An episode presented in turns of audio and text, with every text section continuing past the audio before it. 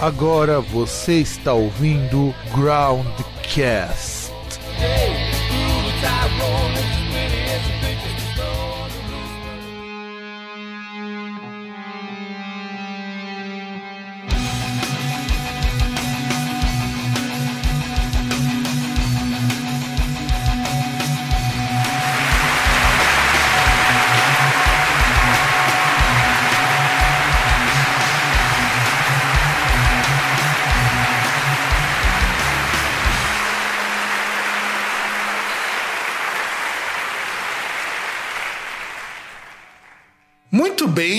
caros amigos, caras amigas, estamos com mais um programa Groundcast para a terceira e última parte dos discos de 1999. E se apresenta aí, vai, cara. O melhor ficou pro final. Verdade, o melhor ficou pro final. Eu sou aqui o Fábio, aqui do outro lado é o César, aquele blá blá blá todo que você já ouviu em dois programas anteriores. A gente, na primeira parte, contextualizou o ano de 99, no segundo, mostramos os discos até maio. Acho que foi até maio, né? Sim, acho que sim. E agora em junho, a gente vai pegar os discos de junho, frente. Que, aliás, é, vamos começar colocando aqui, porque junho foi um mês bastante movimentado. Acho que foi o mais movimentado desse ano. E a gente tem algumas coisas muito legais para comentar. Inclusive, até achei um disco a mais para pôr aqui que vale uma, uma citação, vulgo comentário indecoroso e qualquer coisa do tipo que você quiser colocar aqui.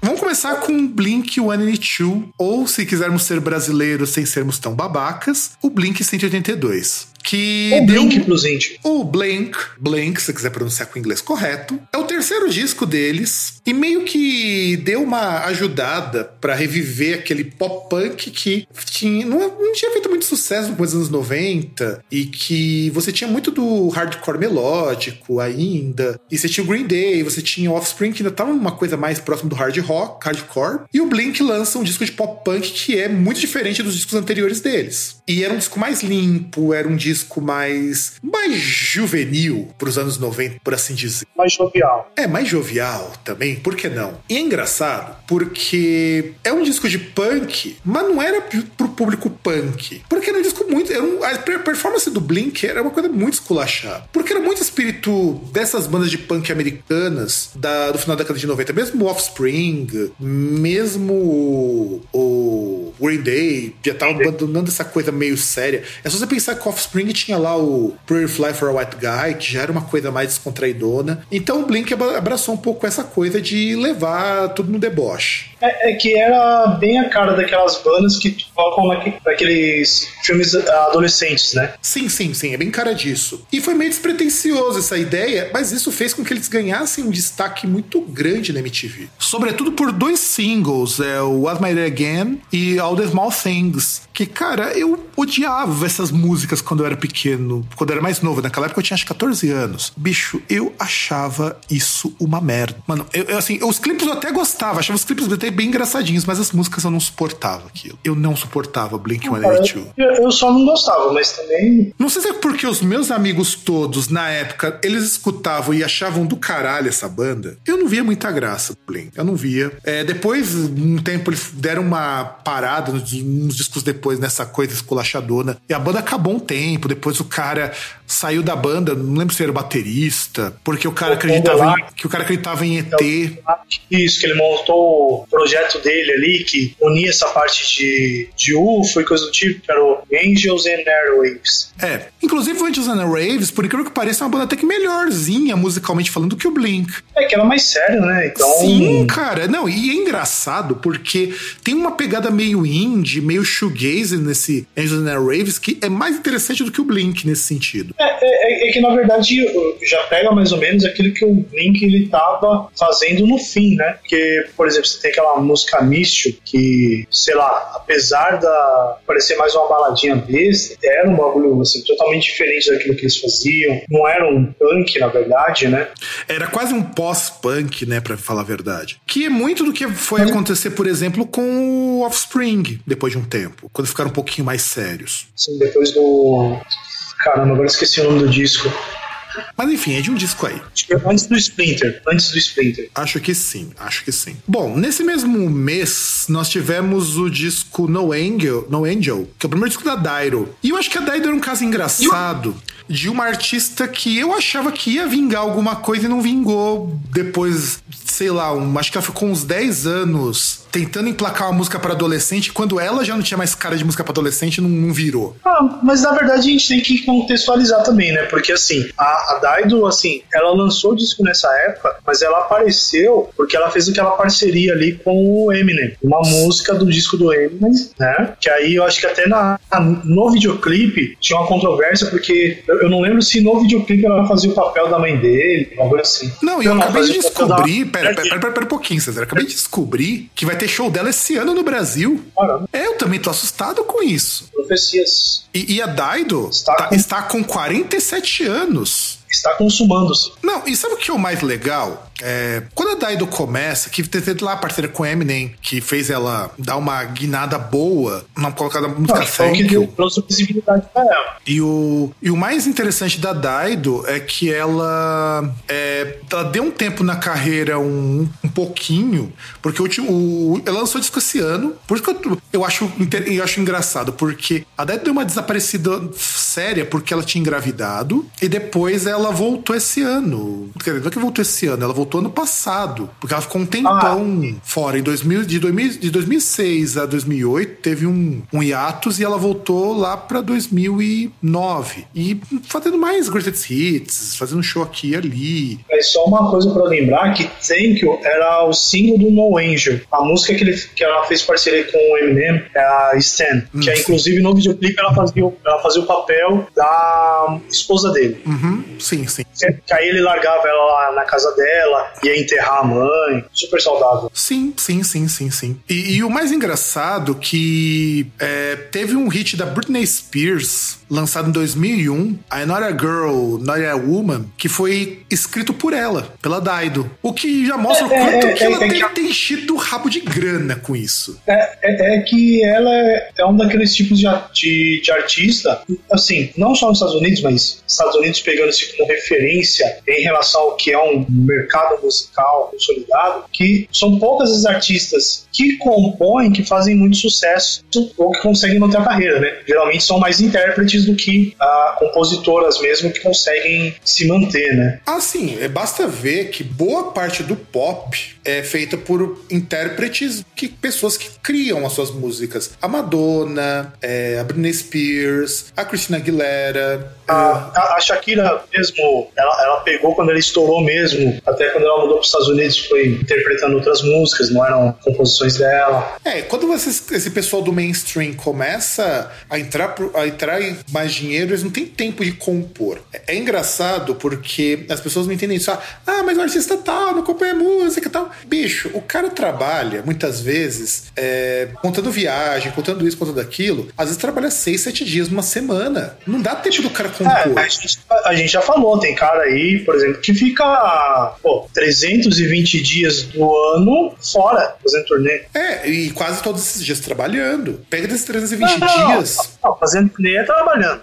Independente, você tá fazendo turnê, você tá trabalhando. Você tá se deslocando e tá fazendo show. Mas você pensa, porra, se em um ano o cara ele fica no máximo um mês e um dia em casa. Isso assim, não é sequencial. É, né? Porque entre viagens, aí o cara dá um tempo, ele consegue ficar em casa lá um, dois dias e depois já some. Né? Não dá pro cara ficar. Tem cara que consegue, tem cara que tem essa, essa facilidade, tem esse dom. Tipo, o Bob Dylan tá aí pra, pra mostrar. Mas o Bob Dylan, ele é um caso muito curioso porque eu acredito que muita coisa que ele vai lançando, ele já compõe antes. Porque, é, no caso do Bob Dylan, no caso do pessoal do rock, rock mesmo, muita gente compõe no meio da turnê. O que é muito comum. O que o Motorhead fazia, o que o Iron Maiden fazia. Tanto mas você tem muito artista que para um, dois anos, justamente porque eles querem parar para descansar e compor.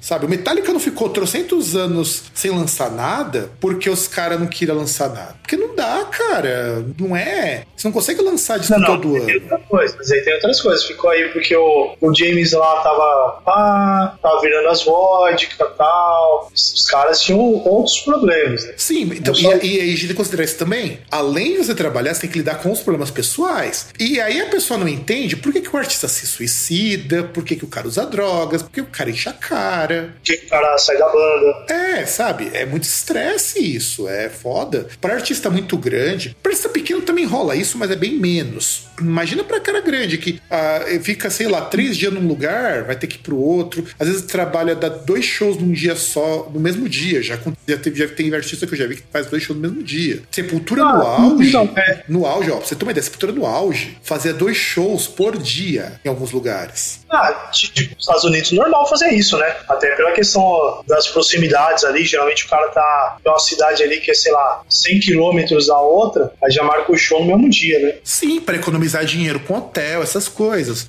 O Crisium mesmo, o Crisium chegou a fazer uma, numa época, numa semana, que foi a época que eles fizeram mais shows, eles faziam 10 shows numa semana. Então, aí você imagina, igual por exemplo, tem aquela lenda lá do, do Van Halen, de que uma das coisas do, do líder deles lá era Hitler, Heider, esqueci agora, é, que era aquele negócio, né, que falavam que ele pedia um pote de M&M's, mas eu acho que era só com os M&M's azuis ou sem os M&M's azuis. Não, sem os azuis, Porque, era, pra tirar, era pra tirar os azuis. Sim, era pra tirar os azuis. Por quê? É, pra ele era aquele negócio, se o cara se preocupou em tirar os M&M's, quer dizer que tudo aquilo que ele precisava fosse feito no palco para ele poder tocar, tava pronto. É, se ele teve tempo para fazer não... isso, né? É. Se ele teve tempo para fazer isso, é que eu acho que é meio lenda isso, não é bem, mas é, mas vale como dica para entender como que o Rider funciona. Não, então, não, que vale para ver assim a, a questão de como é o lance da pressão, por exemplo, quando o cara ele se preocupa e ele e é ele que tem que se preocupar com os detalhes, que geralmente acontece com banda pequena para média, a, a, questão da pressão que fica em cima do cara, né? Porque aquele negócio, se o cara não se preocupa com isso, o show vai ser uma bosta, e aí depois vão descer um malho nele. Sim, sim. Aí, vamos prosseguir. A gente tem também o lançamento do, do disco do Testament, o The Gathering, que para mim é um dos discos mais legais do Testament, vale a minha menção honrosa, para quem gosta de thrash metal, para quem gosta dessas coisas. Aí vamos falar de uma que eu acho que isso daqui era o que eu queria que eu acrescentei hoje na pauta, porque eu acho que é muito interessante, que é a Ivete Sangalo, que o primeiro que é, disco que é o maior, que, que, é, a, que é a maior showman, maior frontman do Brasil, do Brasil sem piroca. Sim, cara. A Ivete Sangalo, ela. É.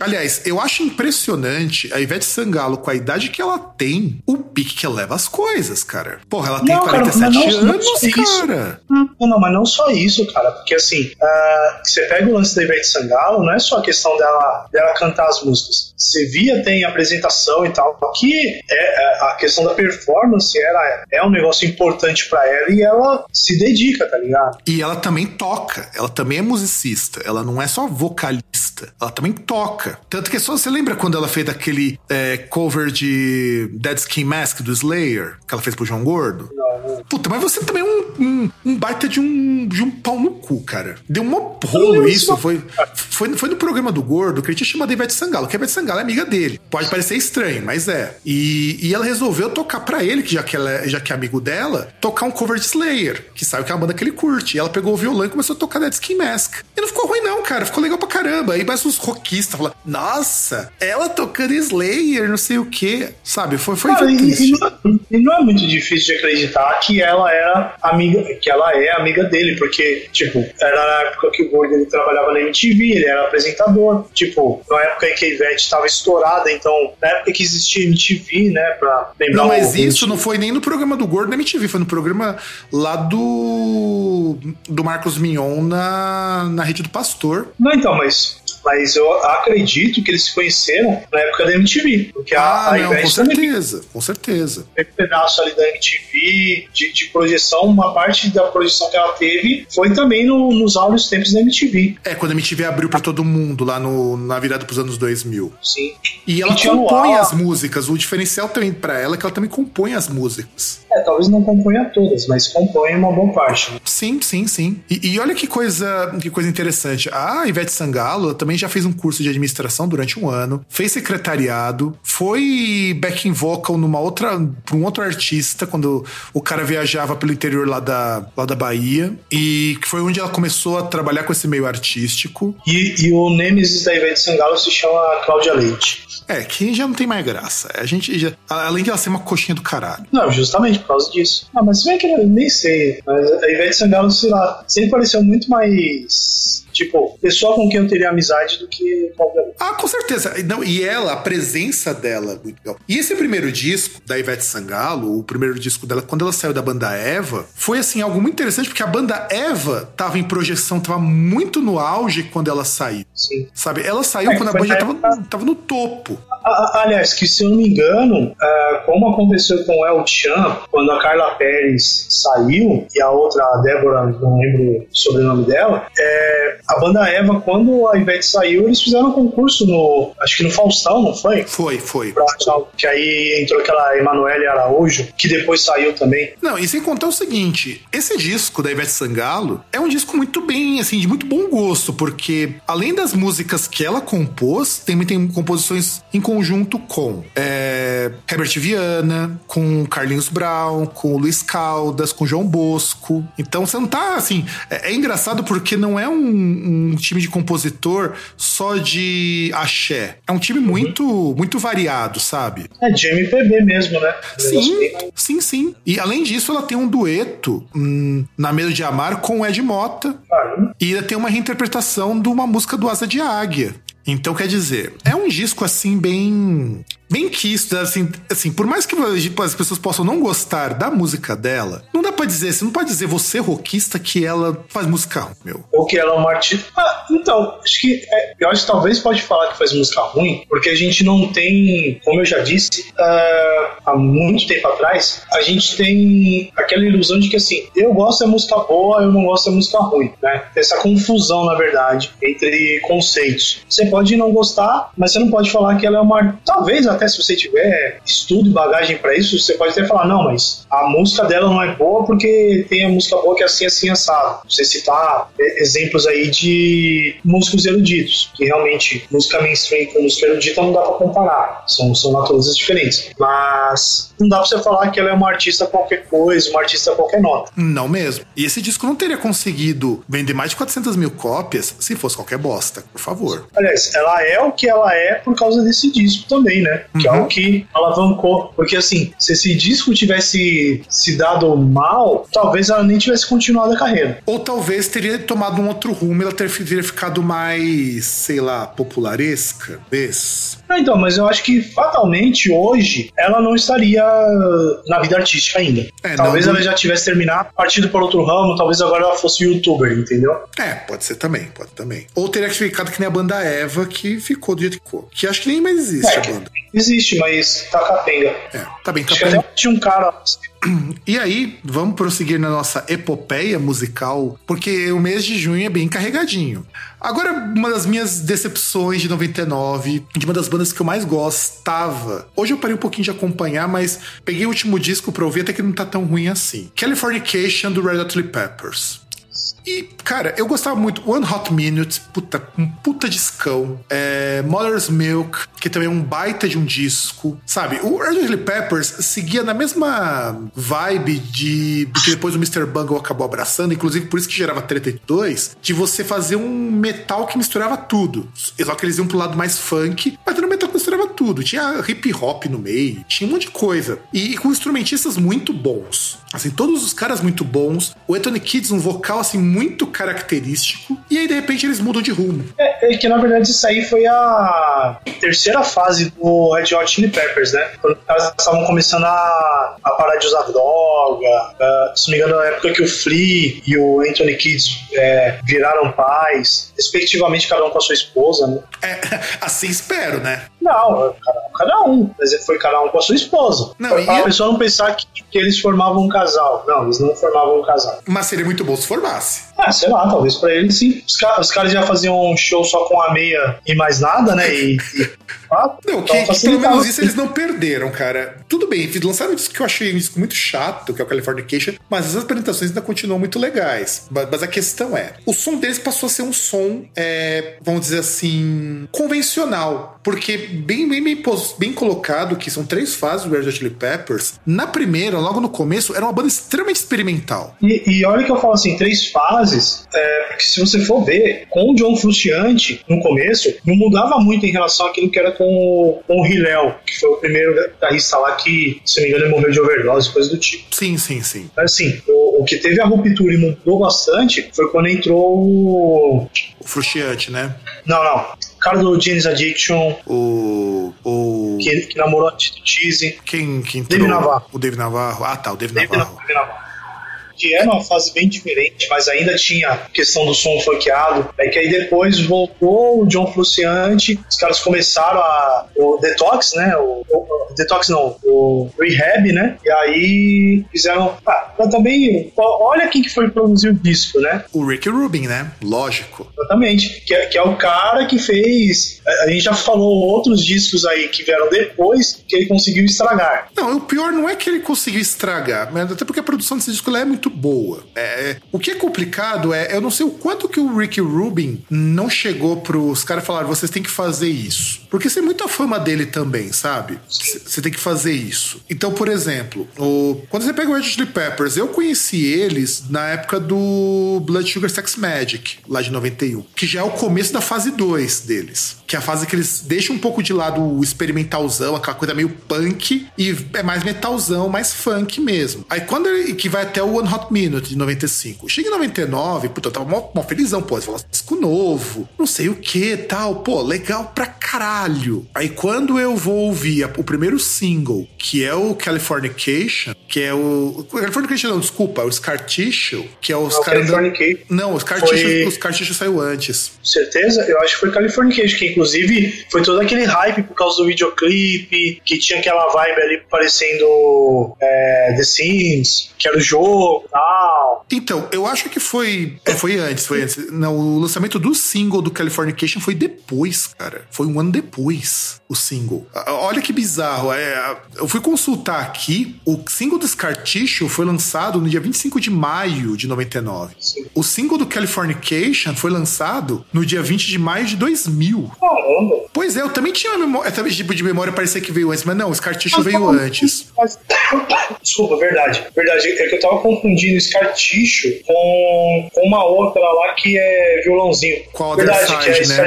Que é que- Não, não é Other Side, é outra. Acho que é inclusive do, do disco que vem depois. É, que eu tô confundindo, porque Scar Tissue é aquela que eles aparecem no. que eles gravaram numa estrada no deserto. Isso, exato, que era o que eu ia falar de você me interromper. Era o que eu ia falar, que tá, eles estão lá no carro, aí o Anthony Kids cortou o cabelo, porque foi a primeira coisa que, que deu choque. Ele cortou o cabelo e pintou de loiro. Falou, Sim. caralho, mano, o que, que é isso? É, aí você vê que ele tá menos musculosão, porque ele tá mais magro, e aí você. Ele tá menos com cara do Iggy Pop, sabe? Antes ele parecia uma versão jovem do Iggy Pop sem as rugas. E com Ah, mais sei lá, cabelo. eu acho que ele era, um um cruzamento do Iggy Pop com Danzig. É, pode ser também. E com menos bomba, vai. Não, então, por isso que é um cruzamento, né? Porque a, a magreza do Iggy Pop e a, e a o caráter indestrutível do Iggy Pop com um pouquinho de musculatura ali do Danzig. É, e não tão, tão atarracado, porque o Tony Kids é, é relativamente alto também, que é, pode não parecer, mas ele é relativamente alto. E, e aí, quando eu vi aquilo ali, eu comecei a ouvir e falei, cara, mas que bosta é essa? E pior que esse disco nunca me desceu, o Californication.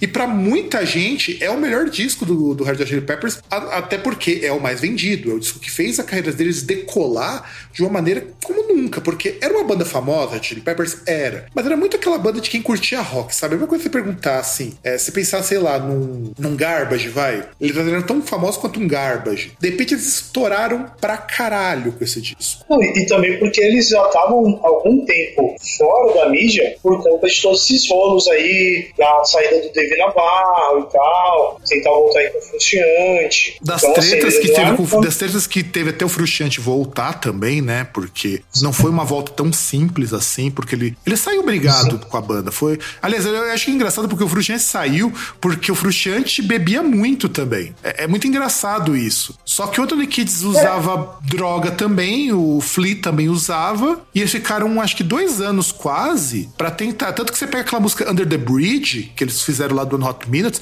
era justamente pra falar dessa época que eles estavam tentando se limpar. Que aliás tem um cover do All Saints que é muito bom desse Under the Bridge. E aí, é, eu não gostei desse disco, eu ouvi esse disco inteiro quando um amigo meu comprou. Ele trouxe lá tudo feliz lá em, lá em casa tal. E assim, eu não consegui gostar desse disco. É. Eu entendo, assim, que é um disco muito bem produzido, mas o Red Chili Peppers abandonou. A única coisa que eu gostei, a única coisa que fazia, assim, eu realmente gostava do Red Chili Peppers, que era essa coisa de um som muito variadão. Você pega Give It Away, por exemplo, pô, Give It Away é uma música super simples, mas tem tanto elemento naquela música. E, e de repente você pega uma Californication, que parece um, um, um rock alternativo dos, dos padrão, cara. E, aquilo não me desceu. É, é, que parece que virou tipo uma banda praiana, né? É, exato, exato. E isso me, me incomodou muito, sabe? O, o próprio Pitchfork deu uma nota 6.8, que não é uma nota ruim, mas já percebe que não é um disco excepcional. No geral, a, mi, a imprensa especializada gostou desse disco. É, é, é um disco bastante acessível. É, exato. Esse é o meu problema com esse disco. Eu acho ele um disco muito acessível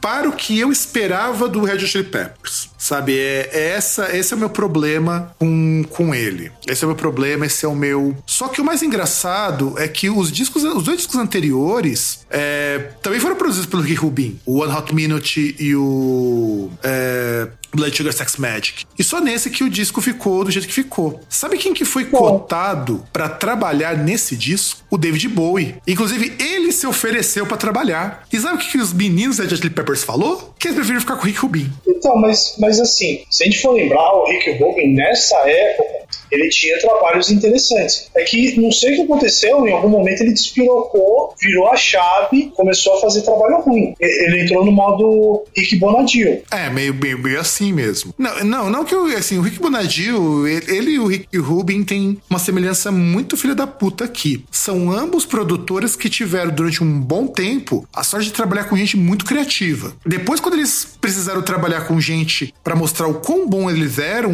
sem a criatividade desses artistas, eles murcharam. Não, então, é, é, o que eu ia falar. Parece que quando os caras pegavam assim, sabe, aquele negócio, quando tinha um trabalho que era só falar, ô, oh, chega aqui, deixa em velocidade de cruzeiro e vai embora. Aí os caras iam lá, beleza. Aí quando os caras tinham lá, tinha que fazer tudo. É, exato. Aí estava. Sem contar que tem uma história muito louca desse disco. Para promover o Californication, o Red Hot Chili Peppers tocava em baile de escola. E, e, e é muito louco, porque. É, o que, que os caras fizeram, né? Eles iam tocar tocar em baile de escola. Eles pediram para que os alunos fizessem uma dissertação lá, do pessoal do high school, e que o tema era o seguinte: como que você poderia tornar as escolas melhores, mais seguras, mais felizes, mais agitadas, de modo que, você, que esses jovens não precisassem ter medo de estar na escola. Porque aí, lembra que a gente falou lá do massacre de Columbine? É meio que também para tentar botar uma boa imagem. Como que eu vi? Como que você faria para que isso mudasse? As melhores respostas é, que eles consideravam ganhavam ingresso. Olha que coisa legal. Eu acho que isso sim é uma coisa que a gente pode dizer que é um ponto positivo. Da mesma maneira que você tem o pessoal do, do Aerosmith que, ia que foi visitar um moleque que sobreviveu. Esse, esse ato eu acho que também merece um, um ponto positivo da promoção desse disco. Isso pode ter sido ruim, pode ser meio fraquinho comparado com o que eles fizeram antes, mas eu acho que todo o entorno fez valer, vai. A gente pode falar em relação à característica do disco, a comparação com as obras anteriores anteriores, mas assim, comercialmente foi um sucesso. Foi maravilhoso. Será que era aquilo que eles estavam procurando? Se, se for o que eles estavam procurando, o trabalho foi excelente. Exato, exatamente. Aí, temos o. Aí, o César me corrigiu durante a gravação do programa anterior, e eu fui pesquisar, eu realmente tinha falado bobagem, não sei se foi parar na gravação isso. É, primeiro disco do Lacuna Coil em A Reverie. Tem alguma coisa para comentar sobre esse disco, César? Cara, eu, eu não conheci nessa época, mas é, é, é, é um disco, assim, não é o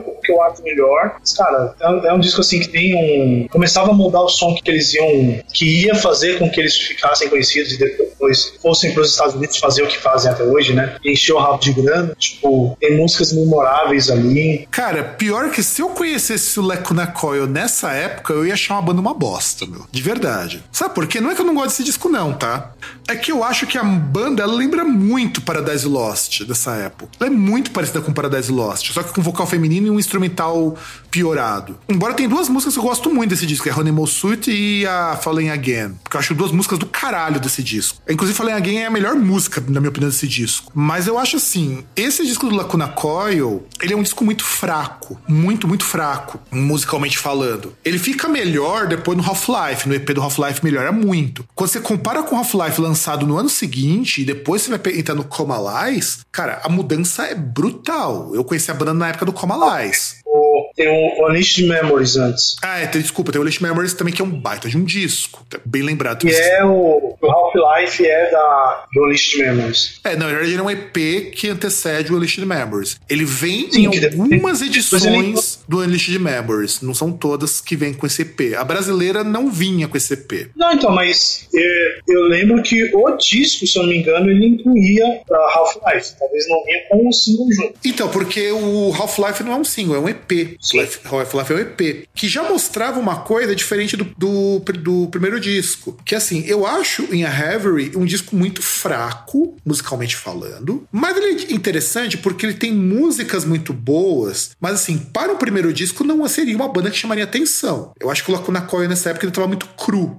Não, não sei se, se, se so... É que assim, você conheceu a partir de que disco, César, que você conheceu o Lacuna Coil? Cara, eu, se eu não me engano, eu conheci naquela posição do Unleashed Memory às vésperas aí de lançar o Como Mais. Então, eu conheci o Lacuna Coil quando tinha acabado de chegar no Brasil a versão nacional do Comalais, que acho que foi em 2002 ou 2003 que chegou a versão da Century Media. E assim, eu tinha achado do caralho, que você vai escutar Heaven's Ally, é uma puta de uma música. Tá certo, hoje você escuta um pouquinho, você percebe, tem uns errinhos de produção, tem, tem umas falhas de, na própria música, mas é uma música muito bonita. Você pega o In a Heavery, aí você vai pro Lacuna, o a Heavery, você percebe, por exemplo, Animal Suit. Essa música, eu acho que ela merecia um, uma produção um pouquinho melhor, sabe? Eu acho, assim, ela é meio pobrinha. Agora, se você tirar Honeymoon Suit, tirar Circle, que eu sei que algumas pessoas gostam da Circle, e tirar Falling Again, o que, que sobra de música memorável desse disco? Vejamos. Eu que lembrar o tracklist.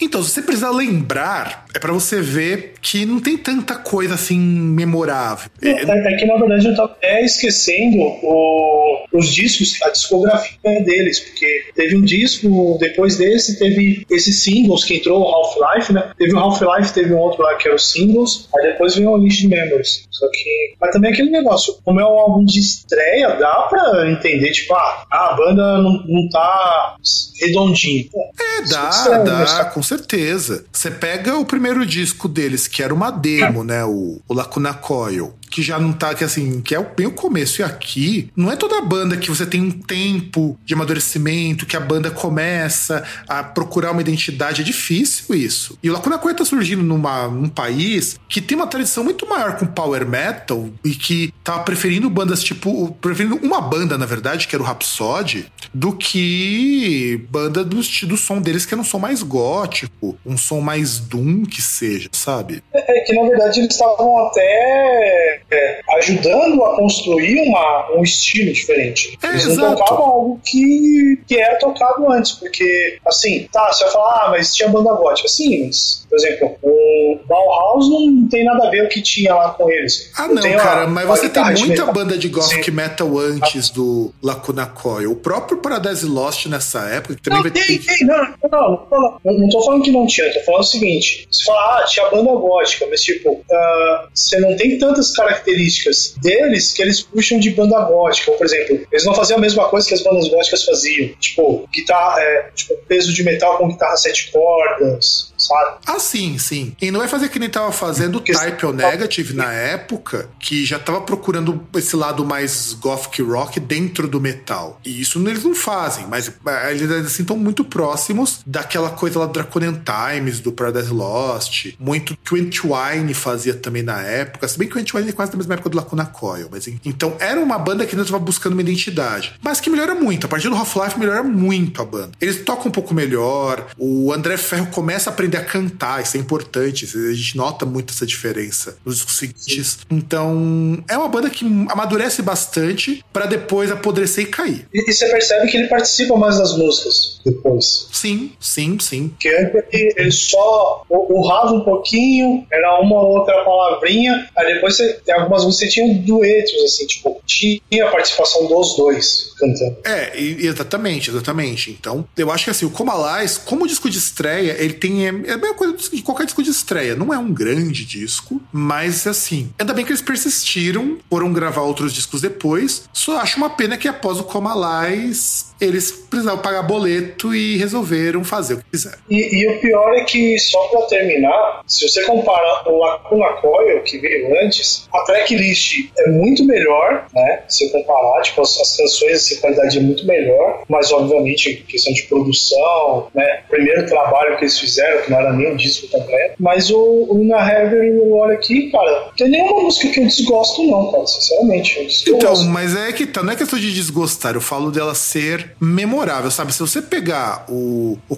o Unleashed Memories, só pra gente poder fazer a comparação, o, o Unleashed Memories você já tem a, a primeira música, Hair of a Dying Day, que já começa com uma puta de uma música legal. Sim. E a Distant Sun, que eu acho uma das músicas mais legais desse disco. Nossa, também, isso aí é muito foda. Distant Você Sun, Senza Fine, aquela- cara, Senza Fine, cara. Senza Fine é aquela música italiano, porra.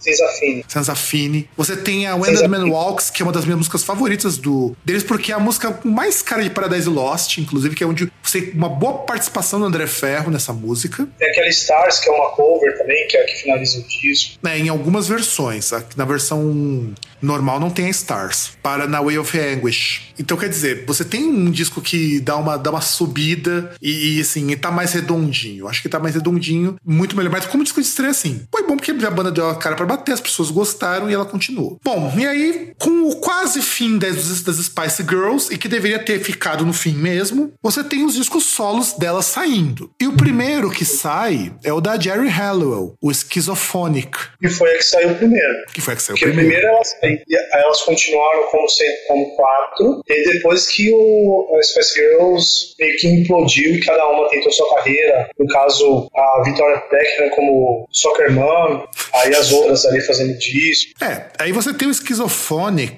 que é um disco de pop. Assim, e é engraçado porque é um disco muito diferente daquela coisa que as Spice Girls imprimiam. É uma coisa muito mais assim, ela tenta. Só que ela tira pra tudo quanto é lado. Você tem a Look at Me, que parece uma música meio Britney Spears. O jeitão, sabe? então, Aquela- é, é, é- um disco clichêzão, né? Só, só pra falar antes. É um disco clichêzão. Você pode ver que tem vários clichês aí. Por exemplo, tem essa Look at Me, que é um clichêzão tipo pop Britney Spears, pode seguir. Não, e, e tem aqui, eu acho, uma das músicas mais vergonha alheia do mundo, porque eu lembro do clipe, cara, Mitico Latino, que é a música em espanhol, que é outro clichêzão da época. Sim. Ah, que até a Madonna já tinha gravado música assim. Sim, você lembra do clipe que é em preto e branco dela se esfregando com os caras, meu? E, e tinha um bagulho meio Evita, né? Isso, exato, cara. Evita não, meio erótica. Não, Evita, falando a paramentação, que Ah, ela sim, aparece sim. assim. com Ah, sim, sim, sim, sim, sim, verdade, verdade. Mano, é muito vergonha alheia, porque assim, é um clichêzão de que latino é ligado a sexo. E, e a música meio mitico latino, pra mostrar do homem latido, sensual, aquela coisa, mano, é muito bizarro. É, é- todos os clichês possíveis e imagináveis estão tão presentes nesse disco. Só que olha que coisa curiosa, não é um disco ruim musicalmente falando, só é clichê. É, mas ainda assim não fez muito sucesso. Tanto que ela não persistiu na. na carreira. Ah, Carreira. mas não fez porque ninguém aguentava mais Spice Girls e nem aguentava mais esse tipo de pop, sabe? A Britney Spears já tava fazendo uma coisa diferente do que se fazia antes. O, as próprias boy bands também não estavam soando parecidas mais com o que tava no começo. É, é sabe, é, é o tipo de coisa que não se não se trabalhou muito bem. Então, ela foi ruim porque o disco não tinha que chamasse atenção. Eu vou falar do Santana. Santana, que é um caso complicado nessa lista. Ó, veja que nós não saímos ainda no mês de junho, viu, galerinha? A gente ainda tá no mês de junho. Olha como esse mês foi legal. Teve o Supernatural. É dado como um disco muito bom, a crítica gostou muito, mas é tipo, o Supernatural a gente poderia chamar de Santana and Friends. E- esse eu acho que é o, É que- o nome mais apropriado pra esse disco. Que foi o que pegou, assim, a, deu uma sobrevida aí, um, um patamar diferente pra carreira do Santana. É verdade, porque eu- a gente até comentou isso em algum programa lá atrás, eu não vou lembrar qual, que o Santana passou por um- uma uma fase bem, bem ruim na carreira, que ele tava mais para baixo. E meio que o Supernatural deu uma bela uma subida. Só que tem um problema. O disco perdeu identidade com isso, porque cada música, isso é uma coisa que eu acho muito certa do Santana, é feita para se adaptar ao convidado. Sim. Então vira um disco de participações, não vira um disco do Santana. Então você tem músicas muito boas, são ótimos singles, todas elas inclusive, mas que não são músicas do Santana, são músicas desses artistas. Você tem a Smooth e a Coração Espinado, que é feito lá com o cara do Maná, que não tem cara de Santana, principalmente para Coração Espinado, mas Coração Espinado é uma música do Maná. É, é que na verdade o que tem do Santana é ele tocando guitarra, né? Que é o estilo dele, que a pegada dele ali pra tocar guitarra, mas não é. Mas nem isso Uma você música- pega muito, cara, porque quando você pega ah, o Coração Espinado, se você pegar uma música do Maná, é o mesmo ritmo do Maná. Então, assim, eu entendo o que ele tentou fazer. E eu concordo com ele, tá? Eu concordo muito com ele de tentar adaptar a música ao convidado para que se fosse um disco que repetisse, que respeitasse o convidado. Mas ao mesmo tempo não ficou um disco do Santana. Entende qual que é o, o problema? Então você vai escutar, por exemplo, Love of My Life é uma música do Dave Matthews Band, não é uma música do Santana. Você pega Put Your Lies On, é uma música do Everlast, não é música do Santana. Entende o problema desse disco? Sim, porque, até porque se você for pegar pela base de comparação, os discos dele, que era um negócio mais próximo de. talvez até de um acid rock, sabe? Isso, exato. Exato, é esse o meu. Tinha, tinha muito pesadão aquele lance da sonoridade latina. Nesses aí você já tem outros elementos meio. Não que isso seja ruim, tá? Não é. Eu acho que, como eu falei, funciona muito se a gente pensar que é um disco de singles. Por quê? Funciona muito bem pensando que são singles. Porque é um disco muito legal, porque você só tem gente pica chamada aqui. Você tem o, o, o Scrooge do Everlast, que toca na música Put Your Lies On, que é uma música do Everlast, isso aí, não é uma música do Santana. Você tem a África Bamba, com participação do Turrecunda, que é uma banda lá do Senegal. Olha como ele foi longe. Você tem a Smooth com o Rob Thomas lá do Matchbox 20, que aliás é engraçado. O cara do Matchbox 20 faz uma música legal com o Santana e uma música tão bosta com a banda dele. É, então, é, basicamente, assim, a maioria dos artistas que participam, eles fazem músicas boas. Ó, você pega. Tem, tem a Lauren Hill participando. Você tem o Maná, que já citou lá do Coração Espinado, que é uma baita de uma música. Eu acho uma composição. Que, aliás, inclusive, Coração Espinado é o que tem a herança mais próxima do estilão do, do Santana. Por causa do, do Maná mesmo, né? Que, se eu não me engano, a banda participa, não é só o vocalista. Sim, é a banda inteira. E, ele- na verdade, muitos daí você tem a banda inteira. Como você tem, por exemplo, o Dave Matthews Band é o Dave Matthews mais o Carter Calford. Mas quando você pega a Pure Lies é o Everlast inteiro que participa. Você tem o Eric Clapton participando. Aí você tem dois caras foda junto, né, meu? Mas aí você tem o Eagle Eye Cherry, ou seja, os, os, é, os convidados deles são convidados muito bons e ganhou muito prêmio isso daí, sabe? É, uma, é um disco que ganhou muito prêmio. Pra vocês terem, pra o nosso ouvinte ter uma ideia, ó, só de, de prêmios que ele ganhou, ó, ó, só sente só, só a, a, a paldurecência desse disco. Na Argentina, ele vendeu 120 mil cópias ganhando platina dupla.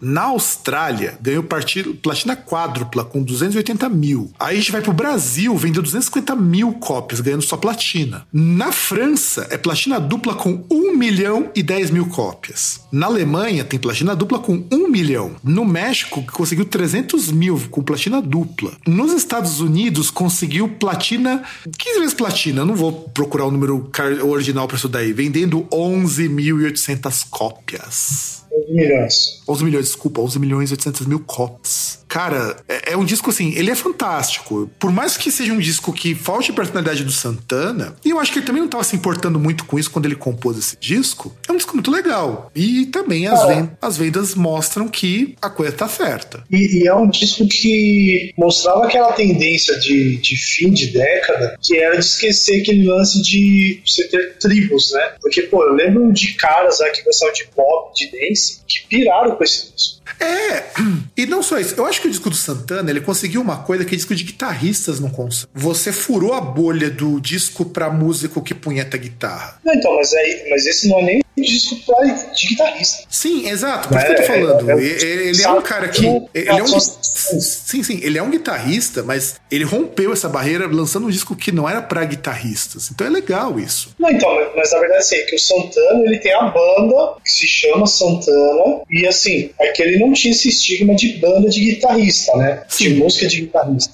Porque, só que aí era aquela levada latina e tal, puxando um pouquinho o West Rock, mas que ele pensou aquele negócio de canções, assim, parece que ele deve ter pensado, mano, eu vou fazer uma música pra cativar cada tipo de fã que tem no mercado hoje, tá ligado? E conseguiu. Ele conseguiu todo, a Foi, foi quase um Nirvana. Sim, só que bom. Só que bom. Ah, O Nirvana não era tão ruim assim, não, cara. É porque o Nirvana, depois que você passa da adolescência, você já não acha que é tudo isso. Mas enfim. É, É, é que o Nirvana, as partes mais legais do Nirvana são aquelas que as pessoas não dão muita bola. Ah, isso eu concordo. É. Principalmente o, dis- o último disco É. deles, que é muito bom. Inútero é um puta de um disco. E é o mais sombrio, é o mais carregado, é, é o mais foda, e as pessoas quase não lembram dele. Heart Shaped Shaped Que legal. Box podia ser uma música de rock alternativo pra tocar até hoje. É isso. Praticamente é, né? Nem pra falar que é grunge aquilo lá. Não dá mesmo, aquilo aí já não é mais grunge, não. Heart Shaped Box é um baita de um disco. baita disco. Uma música. Aliás, é, é no, no Inútero, porque, puta, é um, é um descasso foda. Então vamos lá. O The White Stripes começa a carreira deles hum, também com The White Stripes em 99, que já também faz um sucesso bem razoável. Na época que é, era muito curioso você ver os dois lá, o, a dupla lançando o disco e que depois só o Jack White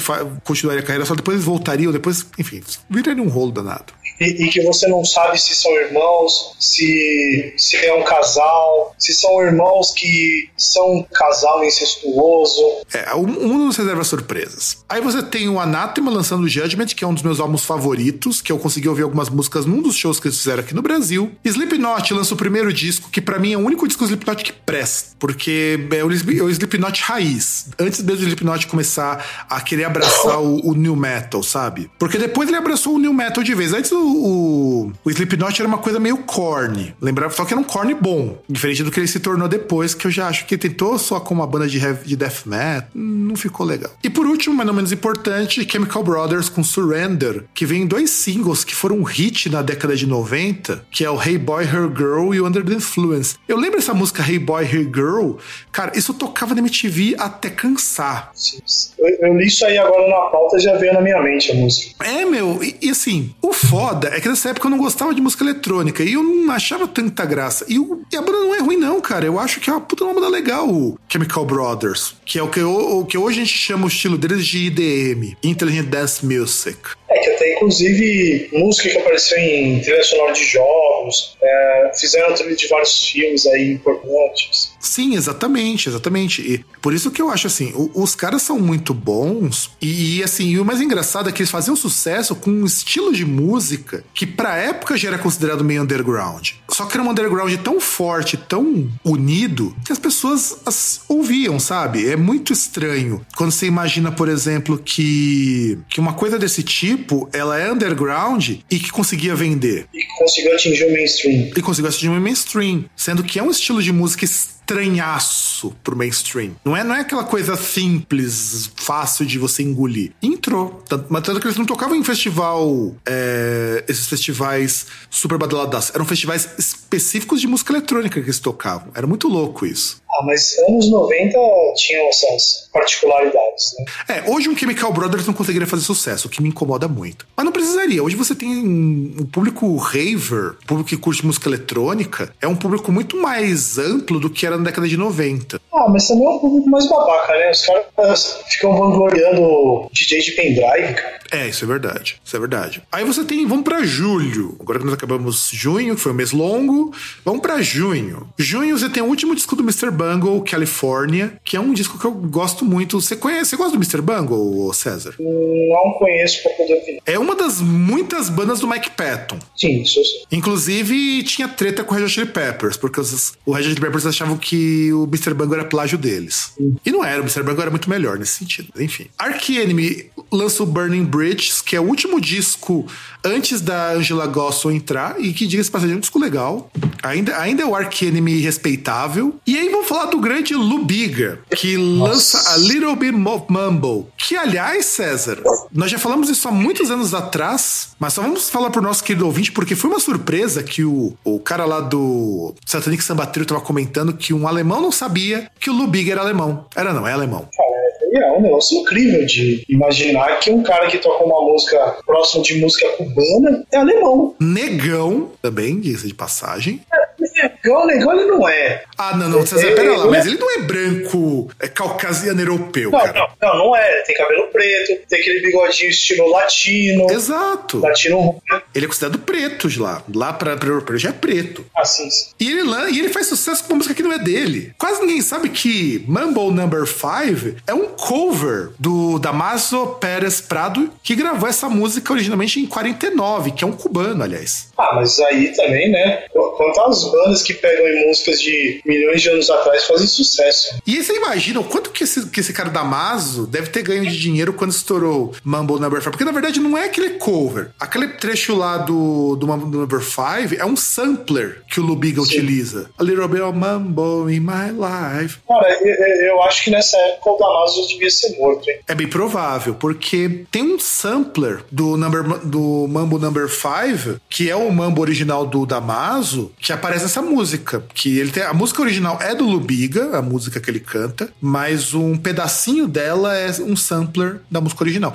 É que nem. Você lembra ah, daquela, daquele desafio lá? Eu esqueci o nome, que tinha aquele pedaço lá de uma música que. um trechinho em espanhol que o pessoal é, colocava um pedaço, depois da, cortava a cena para entrar o sampler. E, o Harlem Shake. Então, Harlem Shake, Harlem Shake é um pedaço de uma música, que aquilo na verdade é um sampler da Harlem Shake. Que na verdade chama Harlem Shake aquilo ali. Não, Harlem Shake é o, que, o nome que deram depois. É, que é o nome que deram pra aquele sampler, na verdade. É, a todos os terroristas. É. E que a música original é muito diferente. Aquilo ali é muito, muito diferente.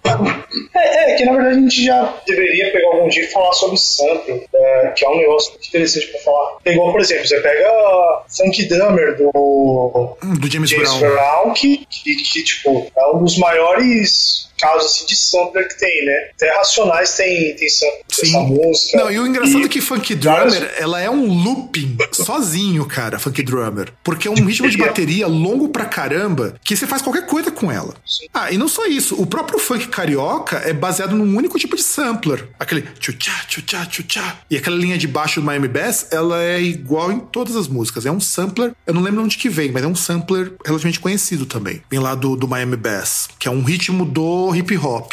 Aliás, o, aliás, é engraçado que o Miami Bass, ele é do hip hop, ele não é do funk, originalmente. Ah, mas é do hip hop, mas de uma área específica, né? Que... Não, sim, era uma coisa que quem começou foi o África Bambata, que era um grupo de hip hop. Sim. E o África Bambata fazia sampler de música do Kraftwerk, meu. É, é muito bom isso aí. Pegava aquelas músicas eletrônicas lá dos caras que falavam de robô, de autoestrada, aquela coisa composta por uns negros com altos cursos lá na faculdade de música lá de Düsseldorf junto com o Stockenhausen, o cara pega e faz música sobre putaria. Por isso que hip hop é muito interessante. E aí os caras falam que fica aquela coisa de apropriação cultural, mas o próprio África Bambata pegava a música lá do, dos alemãozão lá e transformava em música para preto. Aliás, a, a, música negra, por exemplo, você pega o hip hop, ele é calcado no sampler, pô. Muito o, sim. O básico é o sampler. Inclusive naquele documentário da história do hip hop na Netflix, que inclusive eu recomendo que todos vocês assistam, comenta muito sobre isso. Quanto que o sampling e a própria, os próprios drum machines são coisas que ajudaram muito o hip hop a se desenvolver como gênero. Sim, até porque começa com a cultura lá dos, dos DJs e MCs. Sim, que, é que aliás é muito interessante. A gente tá devendo um dia assistir esse documentário inteiro e comentar algum dia nos nossos Groundcast Pipoca, porque é um documentário muito bom. E ele comenta uma coisa que eu acho muito legal nas entrevistas que o cara faz, que ele consegue pegar o DJ Fla, o JK Flash, pega um, pega um monte de gente legal pra, pra comentar isso daí. Inclusive explicar que o rap de branco é uma criação de gravadora de negro. É muito louco você saber que a gravadora que tinha o Run DMC é a mesma gravadora que lançou o Beast Boys. Por quê? Porque o dono da gravadora que era um negro, ele falava assim: ah, a gente precisa lançar um rap pros brancos curtir, porque o branco quer curtir rap. Aí chamou o Rick Rubin e falou: ó, produz esses caras aí. Aí produziu o Beast Boys.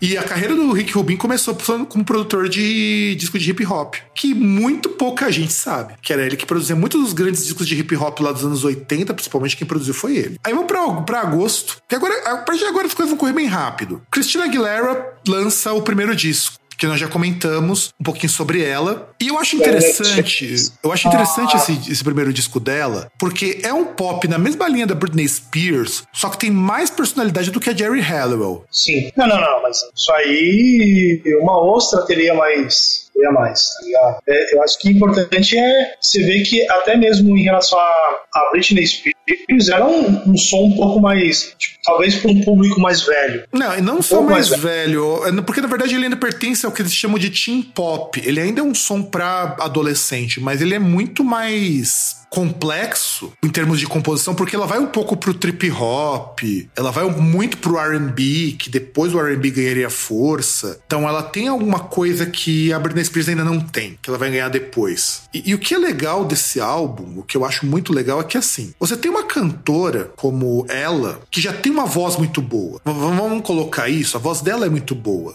junto disso, ela tem uma presença de palco muito legal. E ela foge muito nas apresentações dela daquela coisa que as artistas teen da época estavam buscando, que era uma coisa mais sensual, uma coisa mais provocativa. Ela foge um pouco disso.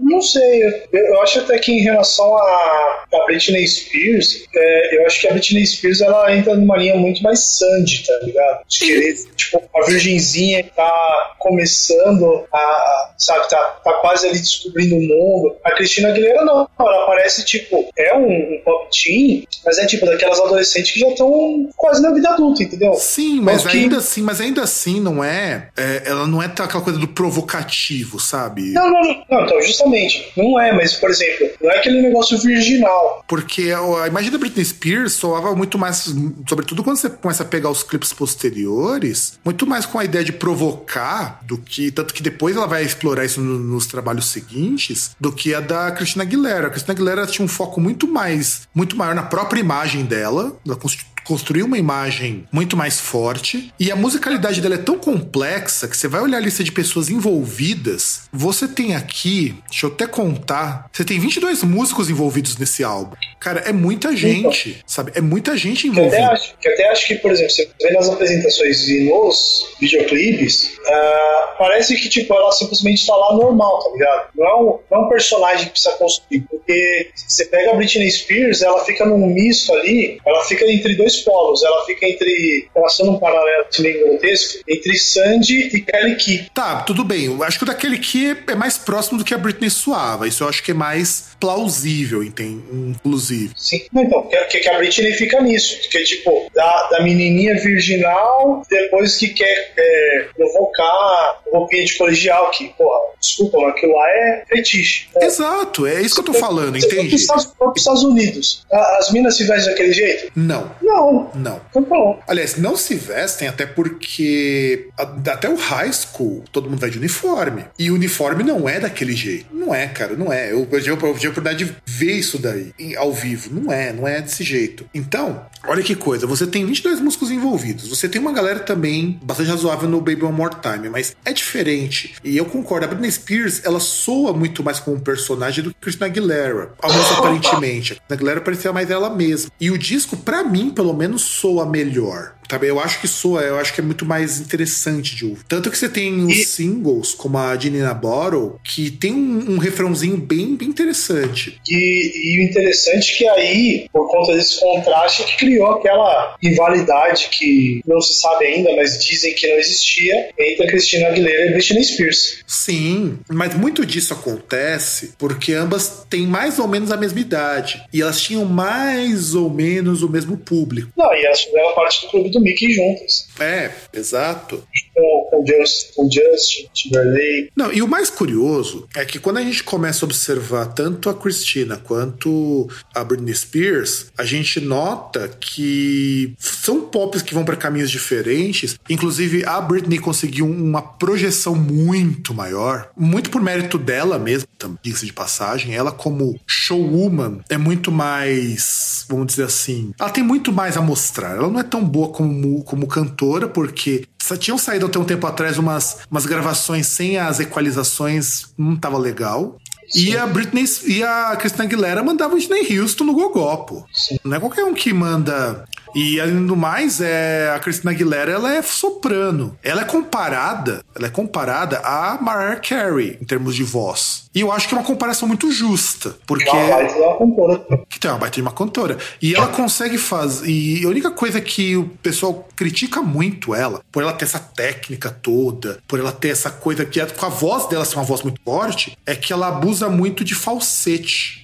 Mas é que tá, cara. Eu acho que é muito foda você ter uma voz muito, muito aguda e você não usar o, o falsete. Você não usar melisma, cara, porque você vai tentar músicas cada vez mais. com notas cada vez mais altas. E é que assim, o falsete ele é muito. É, ele originalmente pra música é muito mais aquele, aquele cheat code que você utiliza quando a tua voz não atinge uma determinada nota do que um recurso que você deveria usar sempre. Mas, cara, quem tem voz muito aguda vai usar isso daí, sobretudo por porque com o tempo, essas notas muito agudas você perde. A nossa tendência é, você perde os tons mais altos quando você canta, quando você fala. É só você observar que muita gente, conforme vai envelhecendo, a voz ficando ligeiramente mais grave. Sim, que, que já é até o. Além de ser o um processo normal, né? Que muita gente chega, por exemplo, na puberdade ali, já, já perde, né? Tanto que tinha ali, eu vou citar um exemplo aí que talvez não tenha nada a ver, a questão do, dos castrate, né? Para poder manter aquela voz entre aspas, angelical, né? Que deve ser um teatro dos hormônios, né? É, não, e no caso de mulher, é um pouco mais simples, porque mulher não precisa se preocupar tanto que a voz dela muda muito pouco ao longo da vida.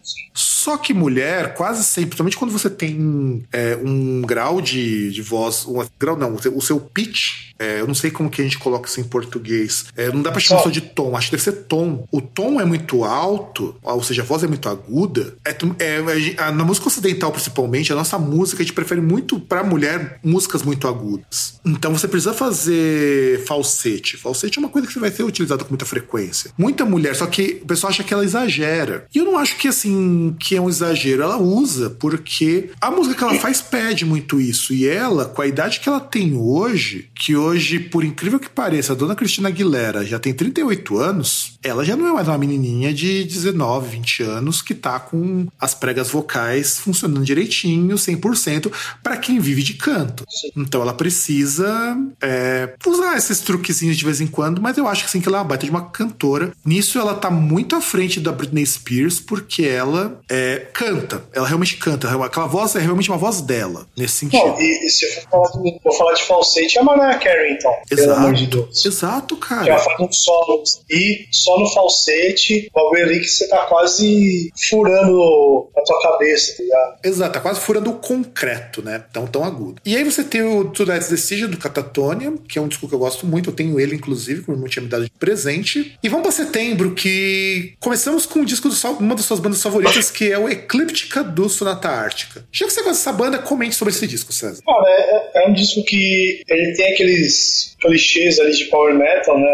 É, é, é meio complicado porque assim, você pega metal melódico, assim, power metal, você não tem bandas grandes. Fica tudo no, assim, lá nas bandas médias. Não tem nenhuma banda assim que virou um Iron Maiden na vida. Ah, isso é verdade. Exceto talvez pelo Halloween, que é a maior dessas bandas, e ainda assim o Halloween Sim. é uma banda média. Mas o, é, mas o Halloween ainda assim, ele é um pouquinho diferente, mas enfim. Mas ainda assim, ele é uma banda média. Por exemplo, você pega o Stratovarius também, que é uma banda também da Finlândia. Também é uma banda média, apesar de ter feito sucesso, mas é uma banda média. Não, cara, tem, tem, tem uma banda grande sim. No Power Metal você tem uma banda grande que é o Nightwish. Só que é uma banda grande porque não é exatamente Power Metal. Exatamente, não, então, justamente, é o que eu ia falar. Não é bem Power, power Metal, né? Não é bem Power Metal, mas tá melódico, é um negócio diferente. Um negócio mais sinfônico. Enfim, a gente tá falando de uma década, de uma época aí que você tinha rótulos de metal a roupa, né? Parecia cerveja artesanal. Todo, todo, todo, dia aparece um tipo diferente. E, assim, é, é um disco que, tá, você vai falar a questão de produção, né, tem algumas coisas lá que precisava melhorar, mas tem umas canções aqui que são boas, confesso, tem umas canções que eu gosto bastante, só que é aquele negócio, é, se apoia muito em coisas que o Stratovarius já fazia, o Stratovarius na época já era uma banda consolidada, se não me engano, estava na época do, do Infinity, se não me engano, Infinity, sei lá. Uhum, sim, sim, sim. Já, já, é, tipo, já era a época que, a, que o Stratovarius já tava, já tinha, é, como é que eu posso dizer, estabelecido o, o, padrão, o estilo de power metal melódico. E você vê que o Sonata Arctic ele reproduz aquilo. Claro, você vai reproduzir alguma coisa, a tendência é que a criatividade fique em segundo, terceiro plano. E realmente fica. Mas é, é um disco que tem umas coisas, legais, tipo, My Land uma música bastante interessante, uh, Dave Commandment. Só que é aquele negócio é, é uma banda que você ouve porque ele soa meio repetido, porque é, é, é, aquele esquema de muito teclado, é música com a guitarra ali muito rápida, repetindo uma nota, é o vocal ruim do Tony Caco. É, o vocal ruim está sendo muito, muito gentil, né? O Tony Caco, ele tava ali, acho que porque comia irmã de alguém. Ah, cara, eu não sei. Eu acho que os caras acharam assim, tipo, ah, o que a gente toca tá bom. E aí, vamos pro próximo disco, que agora vamos pegar um disco, um disco de respeito, um disco que a gente tem que olhar com bastante cuidado, que é o Traficando Informação do MVBio. O engraçado é que a Wikipedia coloca como 2000, mas tudo quanto é lugar tá dizendo que é 99. Então eu estou levando como 99. Se três fontes me dizem que é um e só uma me contradiz, eu vou nas três. E o que eu acho foda é, do MVBio, inclusive nessa foto aqui do Traficando Informação, ele tá muito mais magro do que ele tá hoje. É, eu acho que o MV Bill é um dos grandes choques que a gente tem no hip hop brasileiro, porque o estilo gangsta nunca tinha pego aqui no Brasil, de fato. Coisa meio gangsta. Ou melhor dizendo, essa coisa meio tug rap, sabe? Aquela coisa do, do bandidão, não sei o que. Mesmo Racionais, é, era muito mais aquela coisa da história da violência, uma narrativa do que eles viam do que o bandidão falando. E, e o MV Bill, ele chegou para mostrar mostrar que, sim, primeiro que a gente tinha muito, a nossa referência muito antes era o rap de São Paulo. Você tem o, o, o Sabotagem, que vai lançar no ano seguinte o Rapper Compromisso. Você vai ter o Facção Central, Faces da Morte, o Pavilhão 9. Então, nossa referência muito era o rap de São Paulo. E o MV Bill, ele conseguiu romper muito essa coisa do rap carioca e que chegou aqui para São Paulo e também se espalhou no Brasil e que era algo fantástico, sabe? O MV Bill era foda. É que, que até a, a referência que a gente tinha nessa época de rap carioca era o Gabriel Pensador. É, exato. A única referência. E que não era nem assim tão bom como referência, porque na prática, como muita gente diz hoje, a gente até comentou um pouquinho isso no, no quando a gente falou do, do Spotify Docs. O Gabriel Pensador, ele tá muito mais próximo do que a gente diria, sei lá, hoje de um. de um sei lá, de um Beast Boys nesse sentido, do que de um hip hop, de um rap raiz, um rap de verdade. Ah, eu não acho que tava Beast Boys, porque assim, Beast Boys era feito pra ser zoeira. Ah, não, sim. Mas o Gabriel Pensador sempre teve aquela coisa de ser mais humorístico também. Não, não, não acho que era humorístico, só. Não, cara, só é como não? Meu, você pega aquela lá do, do, do, retrato de um Playboy, você pega aquela lá do cara ah. que ele falava que ele queria comer uma mina e passou o caderninho inteiro e não conseguiu pegar ninguém. Não, não, Loura burra. Mas... Ele vai ficar sério depois, mas... cara. Mas esse foi depois. Esse do 2, 3, 4, 5, 6, 7, 8, ele foi inclusive acho que depois dessa época. É, assim, você pega, por exemplo, ele tinha lá, é, hoje eu tô feliz, matei o presidente então, é... mas, mas era naquele tom esculachadão, sabe? Não era. Ele vai ficar sério muito Cara, tempo depois. Eu, eu, acho que ele é esculachado na linguagem, não no. Por exemplo, não dá pra você comparar é, retrato de um Playboy com, por exemplo, Fight for Your Right. Ah, não, sabe? sim, sim, não, tudo bem, mas eu falo assim. Um, um, um, um, tem um tom de escárnio, tem um tom de crítica. Até porque não é ele, ele se identificando como um cara daquele, ou pelo menos assim, não é ele falando, olha, ele exaltando aquele tipo de, de conduta. É, é, um negócio irônico. Não, sim, sim, sim, eu sei, mas é isso que eu tô falando. falando. Mas ainda é uma ideia humorística, sabe? Você não tinha o hip hop visceral que você tinha em São Paulo. Você não tinha, sei lá, não tinha nada parecido com facção central, que chegava pra não, gente do, do, Rio de Janeiro. E, e no Rio de Janeiro sempre teve um hip hop mais forte do que o nosso, nesse sentido. Até porque a questão da desigualdade, das favelas, pega muito mais pesado lá do que pega aqui. Sim. E aí quando é, chega é, no é É que a coisa é, fica feia. É que lá o que foi pegar, geralmente, sim, nesse terreno que pegaria o rap foi o funk, né? É, e pra gente demorou para chegar o hip hop carioca. Então, quando chega o MV Bill, o MV Bill, quando lança Traficando Informação, é quando o hip hop carioca começa a entrar em São Paulo. E aí depois, eu não lembro se foi em 2000, se foi em 2001, ele ainda lança o documentário do Palcão Meninos do Morro, que foi um puta de um rolo aquilo ali, cara. E foi um baita de um socão no estômago também, porque ele conseguiu colocar na Globo, olha como que o cara foi, que ele bancou do próprio bolso isso, ele que pagou o documentário, uma produtora independente, para mostrar vida de uns meninos que trabalhavam tráfico. E na qual acho que só sobrou um vivo daqueles meninos do palco, meninos do tráfico. Então, meio que o MV Bill trouxe junto com ele algo que fazia falta no Racionais, fazia falta no Facção Central e todos os outros, que é. Você não tinha só o falar que a situação era feia, você tinha um ativismo junto com isso. Que é o que faz falta. Não que não seja importante todos esses grupos de São Paulo, mas não tinha essa força que o MV Bill tem. Entende? Ninguém chegava botando o dedo na cara de todo mundo falando das coisas são assim, a gente precisa fazer algo para mostrar ainda mais como a situação tá feia. E como ele era um morador da favela, é, é, diferente do que acontecia com os outros grupos que eram muito mais a periferia, a realidade daqui em São Paulo é muito mais periferia, tipo Zona Leste, São Mateus, Jardim Brasil. Do MV Bill, não. O MV Bill era a realidade lá do favelão, lá do barraco, lá da onde você tinha que tomar cuidado na hora de dormir pra não tomar tiro. O bagulho era foda. E aí, continuando nessa esteira, temos o The Fragile, Nine Nails,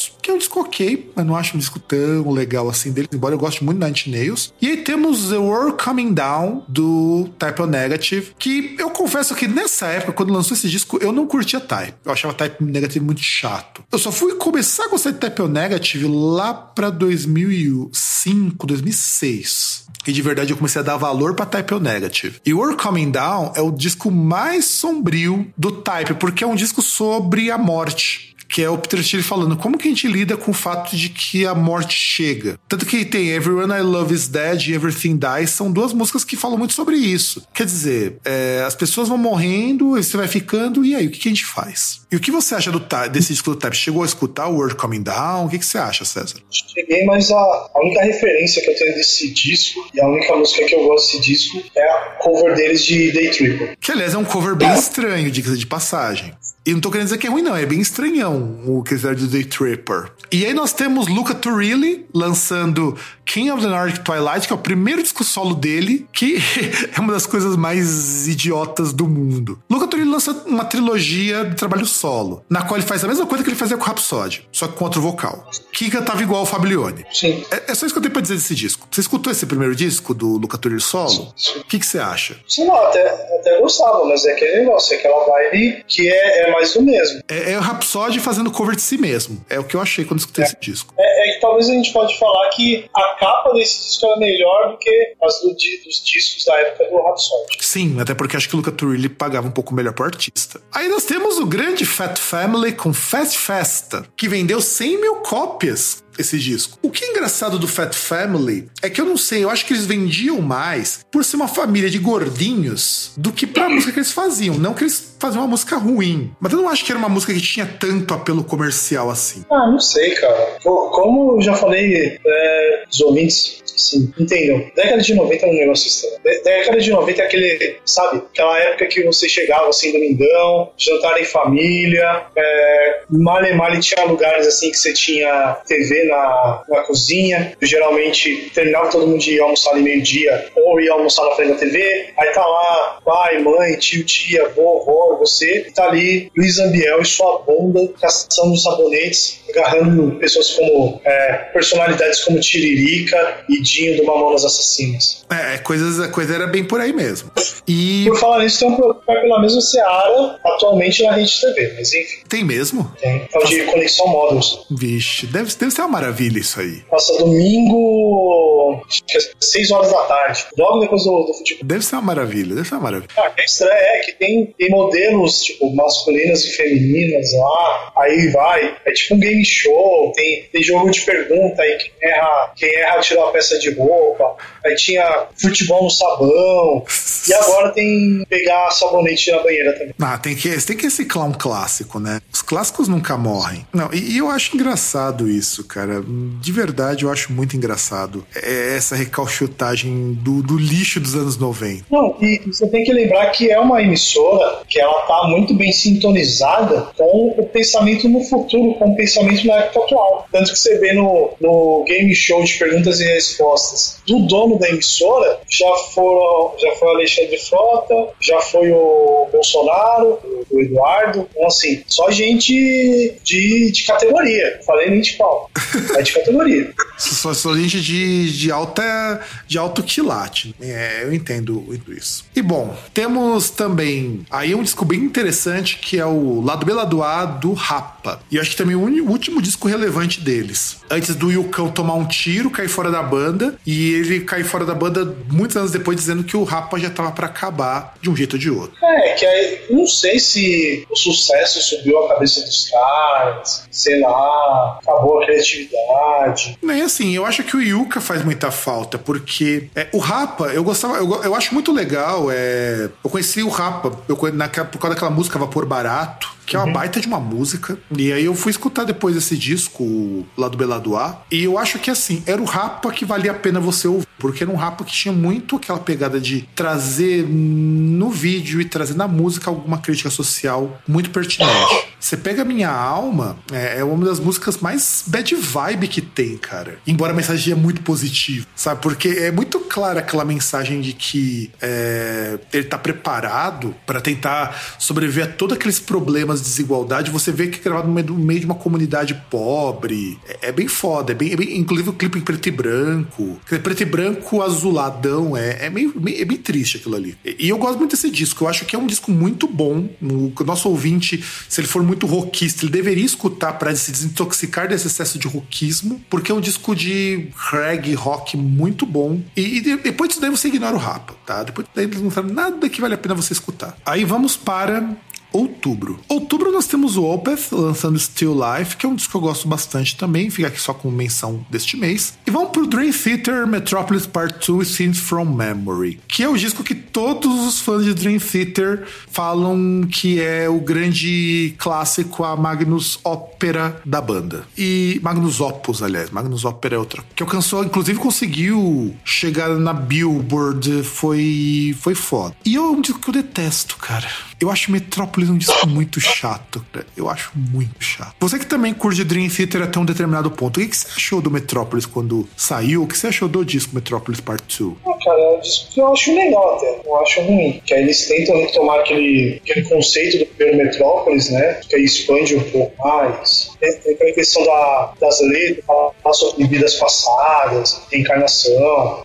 Então, e, e, o mais curioso é que ele, que, inclusive quando bem que mencionou, que é do Metropolis Part 1, The Miracle and the Sleeper, que na verdade era a sequência de uma música. É, é muito curioso que é eles fizeram um disco inteiro para continuar a história de uma música. Sim. E o que é interessante do Sins from Memory é que ele é dividido em atos, é uma história dividida em atos, e é um disco que, segundo o que disse a banda, ele é influenciado pelo Tommy do The Who, pelo The Lamb Lies Down Broadway do Genesis, pela Music to Death do Roger Walters, pelo OK Computer do Radiohead, pelo Operation Mad Crime do Queensryche, pelo Sgt. Pepper's Lonely Heart Club Band do Beatles, o Misplaced Childhood do Marillion, que é um baita de um disco também, The Wall do Pink Floyd e o Final Cut também do Pink Floyd.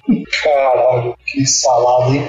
É, eu, assim, mas eu entendo, mas eu acho que esse disco, se for pensar conceitualmente, ele tá muito mais próximo, é, tanto do Operation Mind Crime quanto do OK Computer, porque tem essas temáticas meio sonho, é, mudança e tudo mais, do que com qualquer outra coisa que eles mencionaram aí. Sim. Até porque o OK Computer também é um disco muito interessante para se tomar como referência, porque é aquela coisa que às vezes o pessoal que é fãzão do Radiohead Radiohead ou exagera demais ou também não entende. O Radiohead só se tornou o que se tornou hoje depois que eles pararam com essas coisas de fazer disco pra medo de nego tentar entender. Depois que eles pararam de fazer discos igual ao Key Computer. Ou, ou música para caras com altas dosagens de pinga na cabeça. Então o Radiohead que essas pessoas curtem não é o Radiohead do OK Computer. Que, que, que depois, gerou, que depois viram, viram um filho bastardo que é o Coldplay. Que não é o Radiohead do Fake Plastic Trees. Que puta que pariu, cara. Como eu odeio essa música, cara. Nossa senhora, velho. Eu, eu, lembro daquele videoclipe dele no supermercado dentro do carrinho. Nossa. Eu, não, eu cara, mas, sabe, mas, mas sabe o que é pior? Eu peguei para escutar a música sem ser o clipe uma vez que eu tava escutando numa rádio há muito tempo atrás. Hum, a versão da rádio não é tão chata assim. A versão do, do clipe ela é diferente, porque faziam versões diferentes para videoclipe. No videoclipe parece muito mais uma coisa muito mais força, forçosa do que na versão do CD. Continua sendo uma música que me incomoda, tá? Me incomoda muito. Não, não, eu, eu, eu, peço desculpa pelo termo, mas parece um negócio muito mais mongol. É, eu quis evitar usar essa palavra palavra, mas é, encaixa bem com essa música.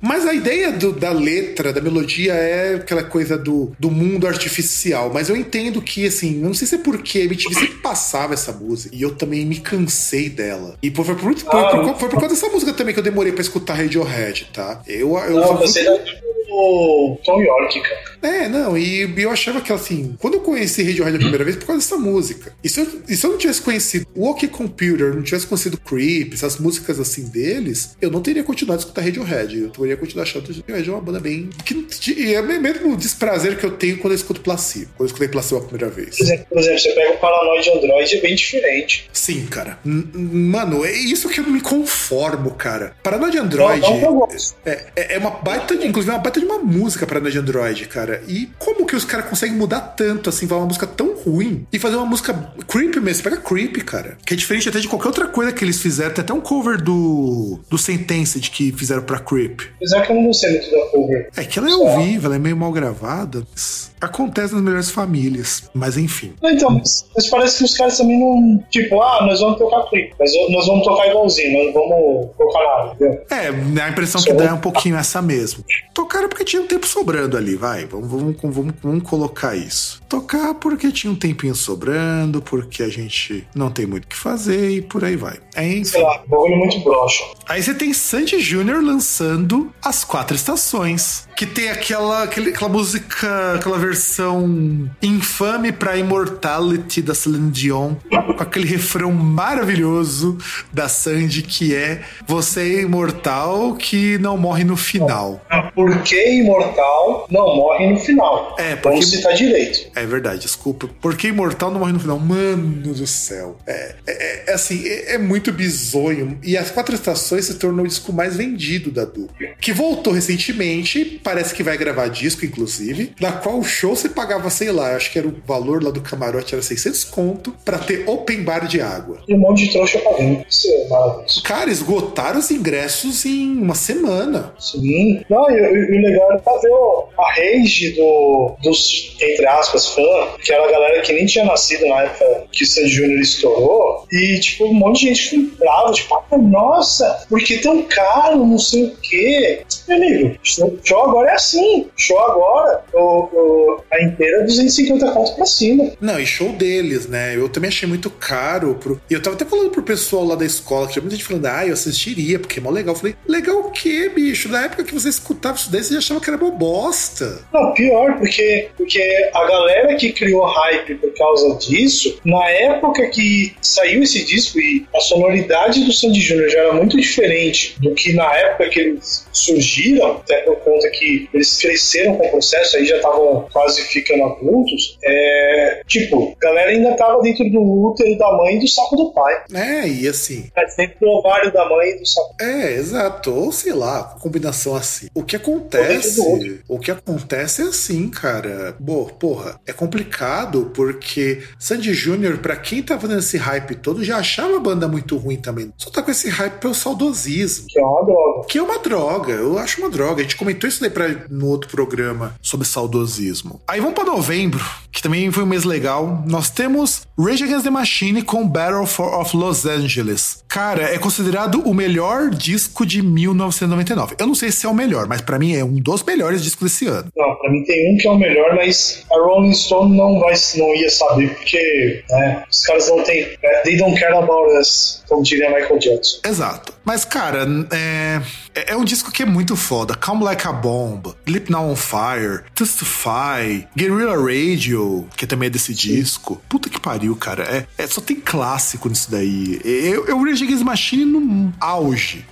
É, é, só o que eu tenho para dizer desse disco, cara, Breath of Los Angeles. É muito legal, é muito, muito, muito legal The Breath of Los Angeles. E, e, essa era uma época que eu já gostava muito de Rage Against the Machine, até porque eu acho que era muito difícil nos anos 90 quem curtisse rock não curtisse Rage Against the Machine. Eu acho. Rage Against the Machine, aliás. Rage Against the Machine. Acho que era muito difícil, muito, muito, muito difícil alguém não gostar desse disco. Que veio trazendo. Como o que eu já disse, tem a Testify, tem Guerrilla Radio, tem Born of Ghost. E, e, é um disco assim, carregadaço, carregadaço. De protesto, de ironia. E, e era uma época em que você tinha muito problema da política externa americana, mais do que você tem hoje, inclusive. Até porque o disco, logo no lá no, no, na música Voice of the Voiceless, ele se refere a uma carta escrita pelo Mao Zedong, que foi um dos é, grandes revolucionários lá do partido da do Partido Revolucionário Chinês, que é um dos fundadores da, do partido do Partido Comunista Chinês. O que já Não, mostra. Diga, César. Não, que já mostra que o quanto que o, o pessoal lá era comprometido com essa coisa de ativismo, um, um lado político e com uma, uma, base ideológica forte. Sem contar que na época você tem uma das grandes polêmicas uh, políticas e que aí entra uh, por algum acaso a banda também, que foi aquela eleição ali disputada entre o que era a sucessão do, do Bill Clinton, né? Disputada entre o George Bush II e o Al Gore, em que né? Para quem não sabe a história, o Bush, com muita controvérsia, ganhou, só que ganhou, inclusive, tendo perdido em alguns estados. Ganhou na mão grande e, tipo, o. É o Trump, só que num rolê muito mais sujo do, do, Trump. É, eu acho que não do Trump, porque assim, que o Trump ganhou. Quer é, queira é que não, o Trump ganhou. O, o, o, Trump, a gente pode falar assim, que as pessoas foram levadas a votar nele. Sim, isso é verdade. Outra coisa é, uma porrada de votos que não eram pro Bush foram desconsiderados. É, exatamente. E isso foi foda, foi foda. Surgiu nesse e, contexto. E o interessante, porque na, o Testify foi um dos singles, e no videoclipe eles aparecem lá justamente falando que, tipo, Al Gore e George Bush eram a mesma coisa. Tipo, enquanto ficava aquela, aquela guerra, tipo, como se fossem coisas diferentes, e eles mostrando os dois ali como se fosse a mesma coisa, né? Tipo, a, a face dos dois, assim, né? fazendo mal. Sim, que no fato eles eram mesmo a mesma coisa. E aí. É, que democrata e, e é a mesma coisa também. Sim, democrata republicano acaba sendo mais ou menos a mesma coisa. Só que um é mais radical em termos de ser direitoso e outro menos. Aí você tem a Mel C depois vão botar no cu do, do resto do mundo. É, isso é verdade. Aí você tem a Mel C, que aparecia agora com Melon C, com Northern Star, que é o disco de rock dela. Até que é legalzinho esse disco, viu, cara? Não era ruim, não que você tem a Going Down, que eu lembro da única música que eu lembro agora que tinha clipe. Ela foi a única que foi pra um lado rock, cortou o cabelo, resolveu se vestir igual a turma do, dos roqueirão radical. Que é que ela era esportes rapazes. É, só que ela mudou muito. Ela passava aquela maquiagem pesada. Ela era diferentona quando foi fazer a carreira solo. Tinha nada a ver com pop, inclusive. E também não vingou. Também na Mel C não, não vingou. Aliás, nenhuma Spice Girl conseguiu vingar, mas dava para ver que do contrário da, das outras, ela ainda tinha alguma coisa para colocar ali. Ela só não deu sorte. O disco dela até que não era ruim, só não era bom o suficiente para emplacar alguma coisa. Aí você tem o Foo Fighters lançando There's Nothing Left to Lose, com o grande single de Learn to Fly, que eu acho que é onde o Foo Fighters também estourou muito. E, eu não sei se é impressão minha, mas também foi nessa época que eu comecei a achar Foo Fighters uma bosta. Porque eu gostava do começo do Foo Fighters. Se você pegar os primeiros clipes do Foo Fighters, que era uma coisa nada com nada, acho que o David Bowie, o David, não, o David Grohl, ele tomava altos ácidos de bateria para fazer as coisas, então eram umas coisas muito psicodélicas. Ah, você pega. Acho que pra mim a referência ao videoclipe de Big Me. Sim, sim, sim. Que é uma viajona. É paródia de, de, de comercial de, de drops. Sim, que é muito bom esse clipe, muito bom. O Futus no lugar do Mentos. É, é muito legal isso. E, e, e o Dave Grohl com. É, o Dave Grohl, se ele não fosse vocalista do Foo Fighters, ele podia ser humorista stand-up, cara, porque ele tem muito jeitão de humorista, sabe? Sim, é, que, que aí, por exemplo, nesse There's Nothing Left to Lose, teve o single ali de Learn to Fly, que o, basicamente é, era quase um apertem os cintos, o piloto sumiu, né? A Sim. história do videoclipe, e que o Dave Grohl faz uma cacetada de personagem, né? Era tipo um Ed Murphy. E faz muito bem, de de passagem, é muito bom esse clipe. Sim, Sim ele faz a, a aeromoça, aí ele faz a menina do, da banda. Puta, é, é. Aí, prosseguindo, a gente tem o último disco do Savage Garden, segundo e último, depois que os dois brigaram e ficaram de mal um com o outro, que na verdade a briga foi feita, a gente já comentou isso em outro programa. E eu coloquei alguns discos, mas porque a gente já citou em alguns programas, eu acho que seria interessante a gente comentar bem brevemente. Primeiro, Halloween que lançou o Metal Jackbox que eu acho que como disco de covers é uma das coisas mais engraçadas, mais legais que eles já fizeram. Não que eu seja assim tão fã de discos de cover, eu acho que disco de cover é um caçaniques do caralho. Mas eu gosto muito dos covers que eles escolheram, que, que, ficou, que ficou muito mais variado do que poderia ser. Ah, cara, eu, acho interessante porque assim, em primeiro lugar, a capa é, é muito boa, achei a capa bem desenhada. É... As capas do Halloween na época eram boas, algumas anos. É... E, e é legal porque assim, você via algumas entrevistas, eles falavam que o conceito era é, pegar músicas não tão famosas que não fossem referência para fazer cover. Que eles até falavam, ah, seria muito fácil você pegar, sei lá, um uh, She Loves You dos Beatles para tocar. Então aí os caras pegaram uma nova que era uma música um pouco mais obscura. Claro, é, é meio assim você fala, pô, música obscura dos Beatles é complicado. Ah, mas fala música obscura, mas pegou os focos do Focus, cara, que não é tão obscura assim. E eu acho que é a única música que as pessoas então, conhecem do Focus, inclusive. Então, mas aí que tá. Porque o Focus já não era uma banda também lá muito conhecida. Exato. Que era uma banda que, inclusive, nessa época acho que estava em hiato. Então, assim, era famosa na década de 70 que estava em hiato. E que, inclusive, o Andy Darius levou muito bem cantando Yodel, não é fácil. Sim. Aí você tem Juggernaut do Frank Marino, que ficou muito boa. É, tem. Você tem Space Oddity do David Bowie. É, aí já não, não curti muito. Porque você é um é. tanga frouxa.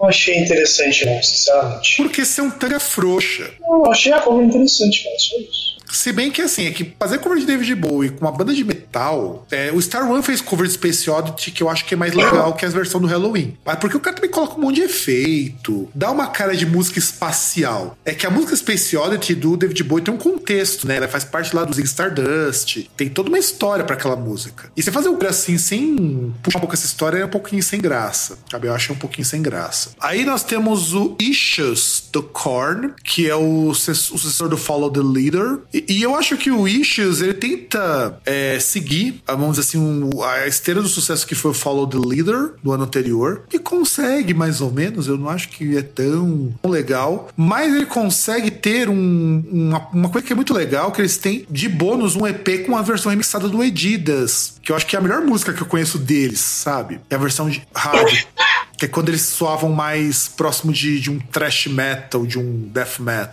Então eu acho que o que o Issues, que o Issues é um disco ok, não é assim, assim, a partir daí eu já comecei a achar que o Korn fica meio chato. Gostava do Korn até o Follow the Leader, que até tem feito pelo Todd McFarlane, e depois eu já achei que não é tão legal. E você, César, o que você achava do Korn nessa época? Você não devia curtir muito. Sempre achei uma bosta. Mas, depois de um tempo eu passei a entender, mas continuei achando ruim, nunca gostei. É como eu falei, eu gosto até o Follow the Leader, depois do Follow the Leader não me desce mais. Porque depois eles também, é, foi o mesmo problema que aconteceu com o Deftones durante uma época, o mesmo problema que aconteceu com o próprio Limp Bizkit, que era uma banda até que, até que bem legal no começo. Que é, vão abraçar o New Metal. Já que o New Metal virou rótulo, vão pegar todos os clichês possíveis e vão abraçar. E aí, não acho que virou.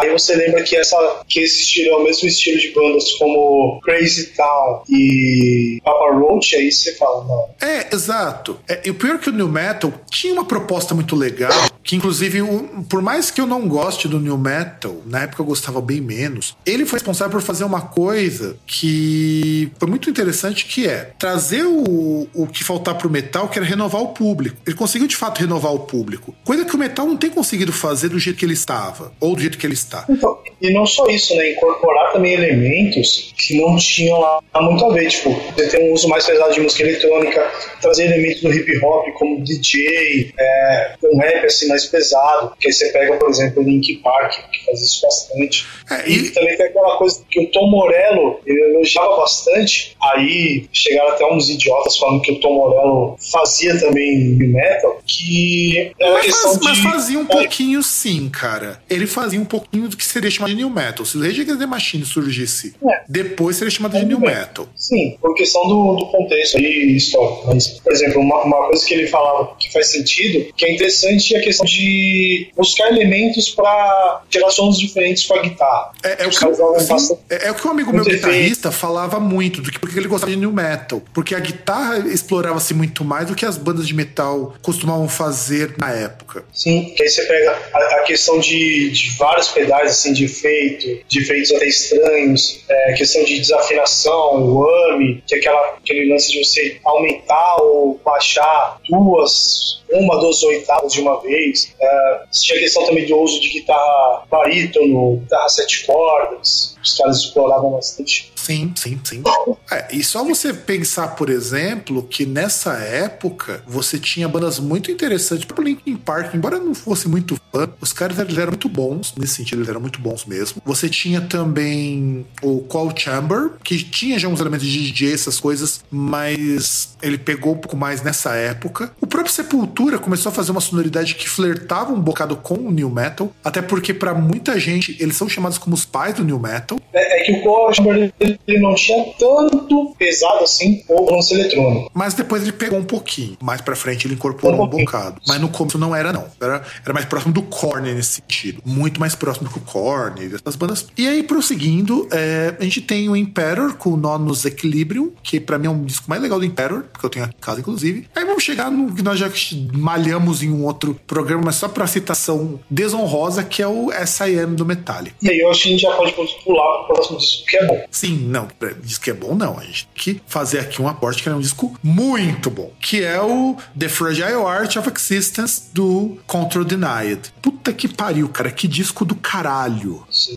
E foi o último disco que o Chuck Schooner gravou antes de ele morrer. Porque ele tinha gravado lá o, um disco antes com Death, que é o Individual, individual, o Individual Patterns, não, é Caralho. Esqueci agora o nome do disco que saiu depois do Individual Salt Pattern. Porque o Individual Salt Pattern é o, o Sound of Perseverance. Depois do Sound of Perseverance, ele gravou esse disco com Control Denied. Porque o Sound of Perseverance reza a lenda que tem muita coisa ali que é sobra do Control Denied. Mas que a gravadora exigiu que lançasse como um disco. E o Control Denied foi feito inteirinho sozinho pelo Chuck Schuldiner. The Fragile Art of Existence. E assim, é, é foda. Eu só posso dizer que é um disco muito foda. Diria mais, eu diria que... É, não, assim, Fragile Art of Existence, ele é tão bom que ele é muito superior a muita coisa do que o Death fazia. Muito, muito superior. Ele chegou, é, ele foi lançado inicialmente é, em 99 e foi remasterizado num processo de 24 bits usando o disco de ouro, quando foi lançado pela Relapse Records, numa edição de três discos. E assim, é muito triste, cara, porque é, é um disco que ele, que, ele produziu, que ele produziu tudo, que ele escreveu tudo. Ele chamou uns parça para ajudar, porque ele tem. Não é ele que canta boa parte das músicas, ele, ele só toca guitarra. Quem canta é o Tim Aymar. E ele chamou para ajudar ele o Shannon Ham pra tocar guitarra com ele também. O Steve DiGiorgio, que é um monstro tocando baixo. E o Richard Christie tocando eh, bateria. E ainda tem mais um pessoalzinho para ajudar ele aqui e ali. Então, of Existence é, é aquele disco que se você é, não escutar, você... Aliás, você pode é, julgar o caráter das pessoas entre se ela gosta ou não gosta desse disco. E, e, o interessante é que tem essa questão das sobras que foram usadas no Sound of Perseverance, só que o Sound of Perseverance foi lançado uh, um ano antes, né? Foi lançado em 98. É, exato. Que a gente comentou no ano passado, lá dos 58. Mas Mas ele foi lançado porque, assim, eram músicas que já estavam prontas, sabe? Porque ele não ia voltar com o Death. O Death já tinha acabado naquela época. Então, porque a primeira demo do, do Control Denied foi de 99, mas ele já tinha músicas prontas do Control Denied. Então ele precisava lançar mais um disco por contrato da gravadora e ele não ia lançar o disco do Control Denied, ia lançar o disco do Death. Aí ele pegou as que estavam prontas, usou as outras Death estavam prontas e aí deu no que deu. E entre outras coisas, que capa do Sound of Perseverance. Também, tá uma capa muito legal. A capa daqui do Fragile Art of Existence também é uma capa bem legal. Eu só acho uma pena que o Control Denied tinha dado só esse resultado antes dos. E eu lembro quando eu tava escutando a Brasil 2000, quando o Vitão Bonesso deu a notícia que o Chuck Schuldiner tinha morrido. E que, os que um monte de brother dele tinha tentado fazer um leilão para ajudar a tratar o câncer dele. Como o. Depois, E aí você tem que pensar que entre eles, gente como o, o Kid Rock. Mas tem um americano de saúde é uma bosta, e se não fosse por isso, ele estaria vivo até hoje. Talvez. Mas não, não sei, cara. O, o câncer que ele teve foi um câncer muito, muito forte. E a gente tem que lembrar que é uma época que, mesmo você tendo dinheiro, dependendo do câncer que você tinha, era bem difícil. Porque, por exemplo, uh, demorava muito para diagnosticar. No caso dele, ele teve um câncer no cérebro. Pô, Mas, você muito, imagina, então, tipo, mas muito do que se diz que ele teve problema, César, foi porque ele não tinha dinheiro para pagar um plano de saúde. Muitos dos problemas do Chuck Schuldiner se deram justamente porque ele não tinha dinheiro para pagar um plano de saúde. É, é complicado, ele não tinha dinheiro para pagar as contas do, do hospital. A família dele ficou com uma conta alta depois disso. Não, sim, sim, sim. Inclusive depois que ele morreu, né? Porque assim, já chegou que é, eles iam tentar até um tratamento experimental por câncer que era muito agressivo, e aí não tinha grana e tal. Depois ficaram as contas, né? Exato, tanto, tanto- que depois disso a mãe do Chuck Schuldiner resolveu montar uma, uma associação para ajudar na pesquisa e no tratamento de pessoas com câncer. Por causa que o filho dela morreu pobre, porque o Chuck era muito. É, é- é muito engraçado você pensar que o, fundador do death metal, o, o cara que fundou o gênero, uma das bandas mais importantes, o cara era pobre. Então, mas aí tá. Até em relação, você pega. Uh, eu tô falando esse ponto do tratamento de câncer, só você lembrar que um ano antes, aqui no Brasil, o Leandro, o Leandro Leonardo morreu de câncer. E não era um câncer no cérebro. E o cara tinha grana. Exato. Então, assim, tratamento de câncer ainda era um negócio complicado. E no caso dele ainda, que é um câncer no cérebro, porra, você imagina, ah, eu vou tirar o tumor no cérebro. De repente o cara vira um vegetal a vida inteira. É, o cara ele tá vivo ali, mas, entendeu? É, é, foi um bagulho assim muito. Não, foi foda, sabe? foi, foi, o negócio foi foda. E no caso do Chuck Schuldiner, mas muito do problema dele foi realmente problema por falta de acesso a, a hospital, essas coisas. Muito, muito dos problemas. Não que ele não pudesse ter morrido em decorrência disso, mas é, não, não teria sido só pelo câncer, senão o pessoal não teria tentado ven- leiloar um monte de coisa pra tentar pagar as contas dele. Então, pra tentar os tratamentos, coisa do tipo, né? Exato, porque ele não tinha dinheiro, cara. Realmente era muito pobre. Ele era pobre mesmo. Por, É, é.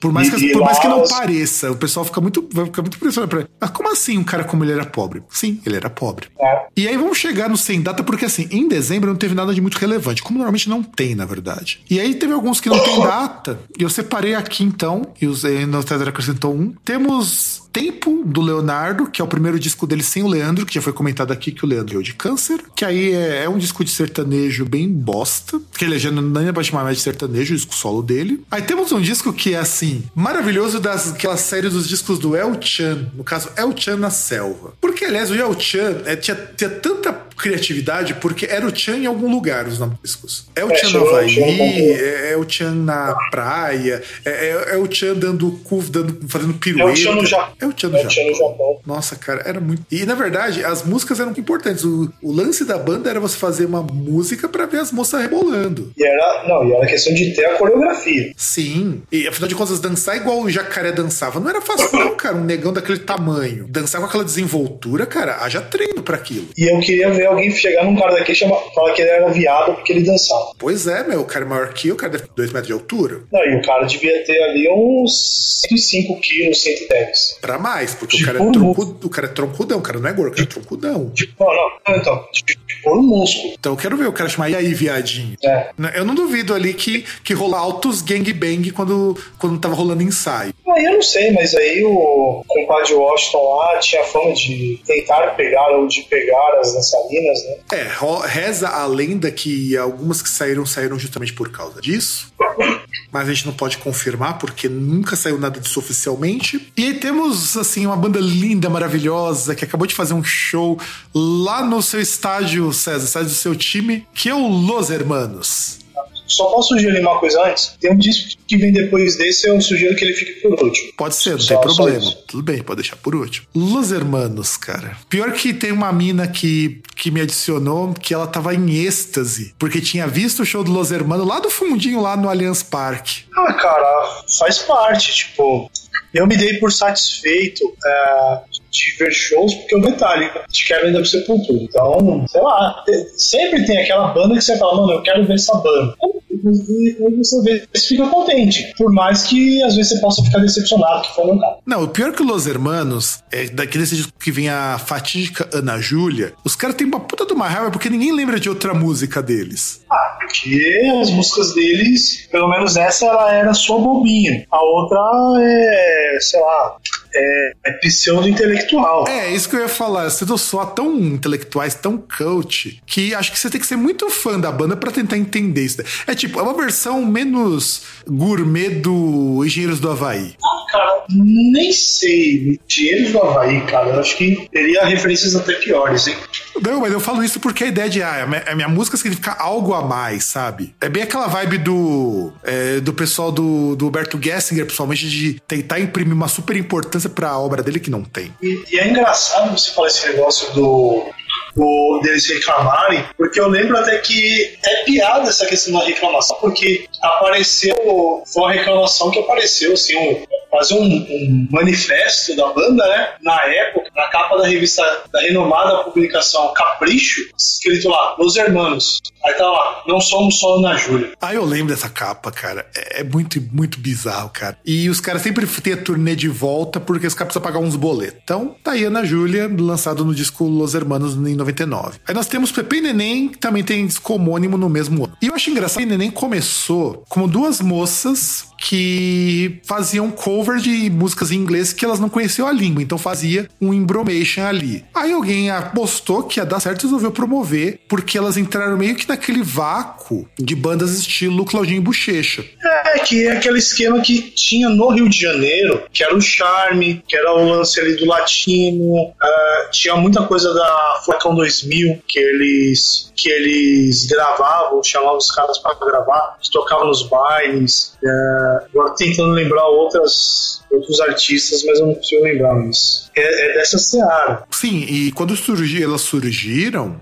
é, digamos assim, foi uma tentativa também de imprimir esse, isso daqui para o público fora do Rio de Janeiro. Até que até recentemente é, elas se declararam lésbicas, como se ninguém soubesse, né? Inclusive uma delas casou e teve. E acho que teve filho até. É, mas teve filho, mas depois disso declarou que não era bem isso que ela queria, que as duas são duas sapatonas. É, as duas irmãs, né? Exato. É, é triste, né? Não, acho engraçado porque assim, é, todo mundo falava, achava que elas colavam um velcro, eles achavam até que ela era entre elas. Só que nunca isso era velado, sabe? Desde os anos 90 o pessoal achava que a Pepe e Neném, é, porque tinha um jeitão meio masculinizado e tem essa coisa meio que, ah, se a moça parece meio masculinizada, ela é lésbica, automaticamente. Isso não quer dizer nada, mas rolava, sabe? A gente sempre teve muito desse, desse problema nos anos 90. Aí chega nos anos 2000, e aí no caso, do- como, como no ano passado, que, que mostrou que, que as duas eram lésbicas, quê, tudo mais tal, do casamento de uma, que, que, que foi meio casamento de fachada, sabe? Foi meio foda isso. Mas que bom que elas se descobriram, né? Puderam, puderam dizer ao mundo que o negócio delas é mulher. Eu deixo que você anuncie o último disco, vai. Cara, o último disco é o melhor disco do ano, que é o começo de uma coisa muito maior, que é o começo de um, de um projeto chamado Skylab, que tem aquele nosso amiguinho ali, o Rogério Skylab, que ele já tinha lançado um disco antes, assim, né, nome. Aí ele começa um, um processo de, de 10 discos, né, 10 lançamentos, contando aí discos ao vivo e os de estúdio, que tem clássicos, como aquela linda canção de amor, Motosserra, que o cara narra ali como ele vai esquartejar a menina ali. E, e tem maior, um dos maiores clássicos, se não o maior clássico da carreira do Skylab, que é Matador de Passarinho. Então, o que é legal do Slab como músico é que ele é o músico que faz sucesso sendo o músico mais improvável de todos, porque não é uma música fácil de digerir, porque ele trabalha muito com coisas como é, dodecafonismo, trabalha com dissonância, trabalha com, com quebra de ritmo. Então, de repente, eles, musicalmente falando, uma versão mais, uma versão repaginada do que era o Arrigo Barnabé. Então, é, é, interessante porque assim, porque o que se tem como referência dele, que é um, que é um cara, um artista do Rio de Janeiro, é algo que tinha alguns anos antes, não, não me lembro exatamente, mas acho que quase uma década antes, que era a questão da vanguarda paulistana. Que aí você tinha a TT Espínola, que explorava muito a questão da dissonância, o Arrigo Barnabé, o Itamar Assunção. Itamar Assunção também. Aí tinha um outro lá também que eu não esqueci. O pessoal do Língua de Trapo, tá fazendo parte da vanguarda paulista. Nossa. Paulistana. Então, é, Língua de Trapo. É, mais pra frente também tinha o pessoal, não era da vanguarda, mas incorporou alguns elementos que ela do premeditando do Breck. Então, assim, esse pessoal era a referência mais próxima que a gente tinha dessa coisa mais artística, mais dissonante, mais experimental. E o Roger Skylab fez sucesso com a música que comercialmente não é viável. As músicas dele, tanto não são viáveis que você tem músicas que são longas no disco dele. Você tem e, músicas... e, e tem músicas de letras absurdas. Não, é tudo muito absurdo. Você tem música que não tem nem melodia, é só ele falando. Que nem aquela lá do. do língua. do dedo língua cu e buceta. É, é ele falando, depois entra uma parte instrumental, depois ele volta falando a mesma coisa. E não tem sentido nenhum. E ele disse uma vez em entrevista que muito ele acredita que ele faz sucesso é porque as pessoas não das coisas que ele faz, não entende a música. E, e o personagem Rogério Skylab, né? Rogério Skylab é um personagem também. Ele é um personagem que se construiu e faz uma música extremamente complexa, não é uma música simples. Musicalmente falando, ele tá muito. Assim, os músicos que trabalham com ele são músicos muito. muito acima. Sabe? Muito acima do, do que ele tá acostumado a trabalhar, do que muita gente trabalha. E, e é fantástico. Eu acho esse disco, esse primeiro disco, principalmente, é muito emblemático, porque muito do que as pessoas conhecem do Skylab vem daí. É, Matador de Passarinho, o maior, maior clássico dele. Inclusive, um amigo meu gravou uma música com ele esses tempos. Acho que tá no disco novo do, do Skylab, inclusive. O Cadu Tenório gravou uma música com ele. Porque, porque depois que o Skylab fez sucesso, que conseguiu até se aposentar lá do Banco do Brasil, porque o Skylab é velho, pode parecer, mas ele é bem velho já. Ele fez muita coisa. Ele fez lá o disco de jazz experimental com o Trachtenberg, que é muito bom, que é muito bom. Tem as Sky Girls, que é um projeto que lembra muito a outra banda do Rigo Barnabé, que é a banda com a banda de Sim, mulheres também. Isso, isso. Eu sei que tem mais um outro projeto que ele lançou esses tempos também, que eu não lembro o nome. Ou seja, depois que ele acabou lá o projeto Skylab ah. alguma coisa, ele começou a trabalhar muito com outros artistas também. Eu acho que foi a trilogia do Carnaval. É, e tem a trilogia do Carnaval também, que a gente não pode esquecer, que, que são versões muito de músicas de Carnaval. É muito legal, e é até, muito bom. E, e, até interessante, porque a questão do porque o, o Skylab ele fala que era para ser um projeto de 10 anos, de pouco mais de 10 anos, de 10 discos. É, era para ser esse projeto em específico, depois no final de tudo o Skylab ele prosseguiu mantendo o personagem, que é um personagem que é conectada com este mundo e, e, que acima de tudo, olha que coisa engraçada, o Skylab tem 62 anos e ainda por cima é casado. Porque o Skylab ele fez, depois que ele acabou a série Skylab, tem a parceria dele com o Zé Felipe, que é o que é baixista do Zumbi do Mato, tem as Sky Girls, que o Sky Girls era é, para ser a versão dele do Stereolab.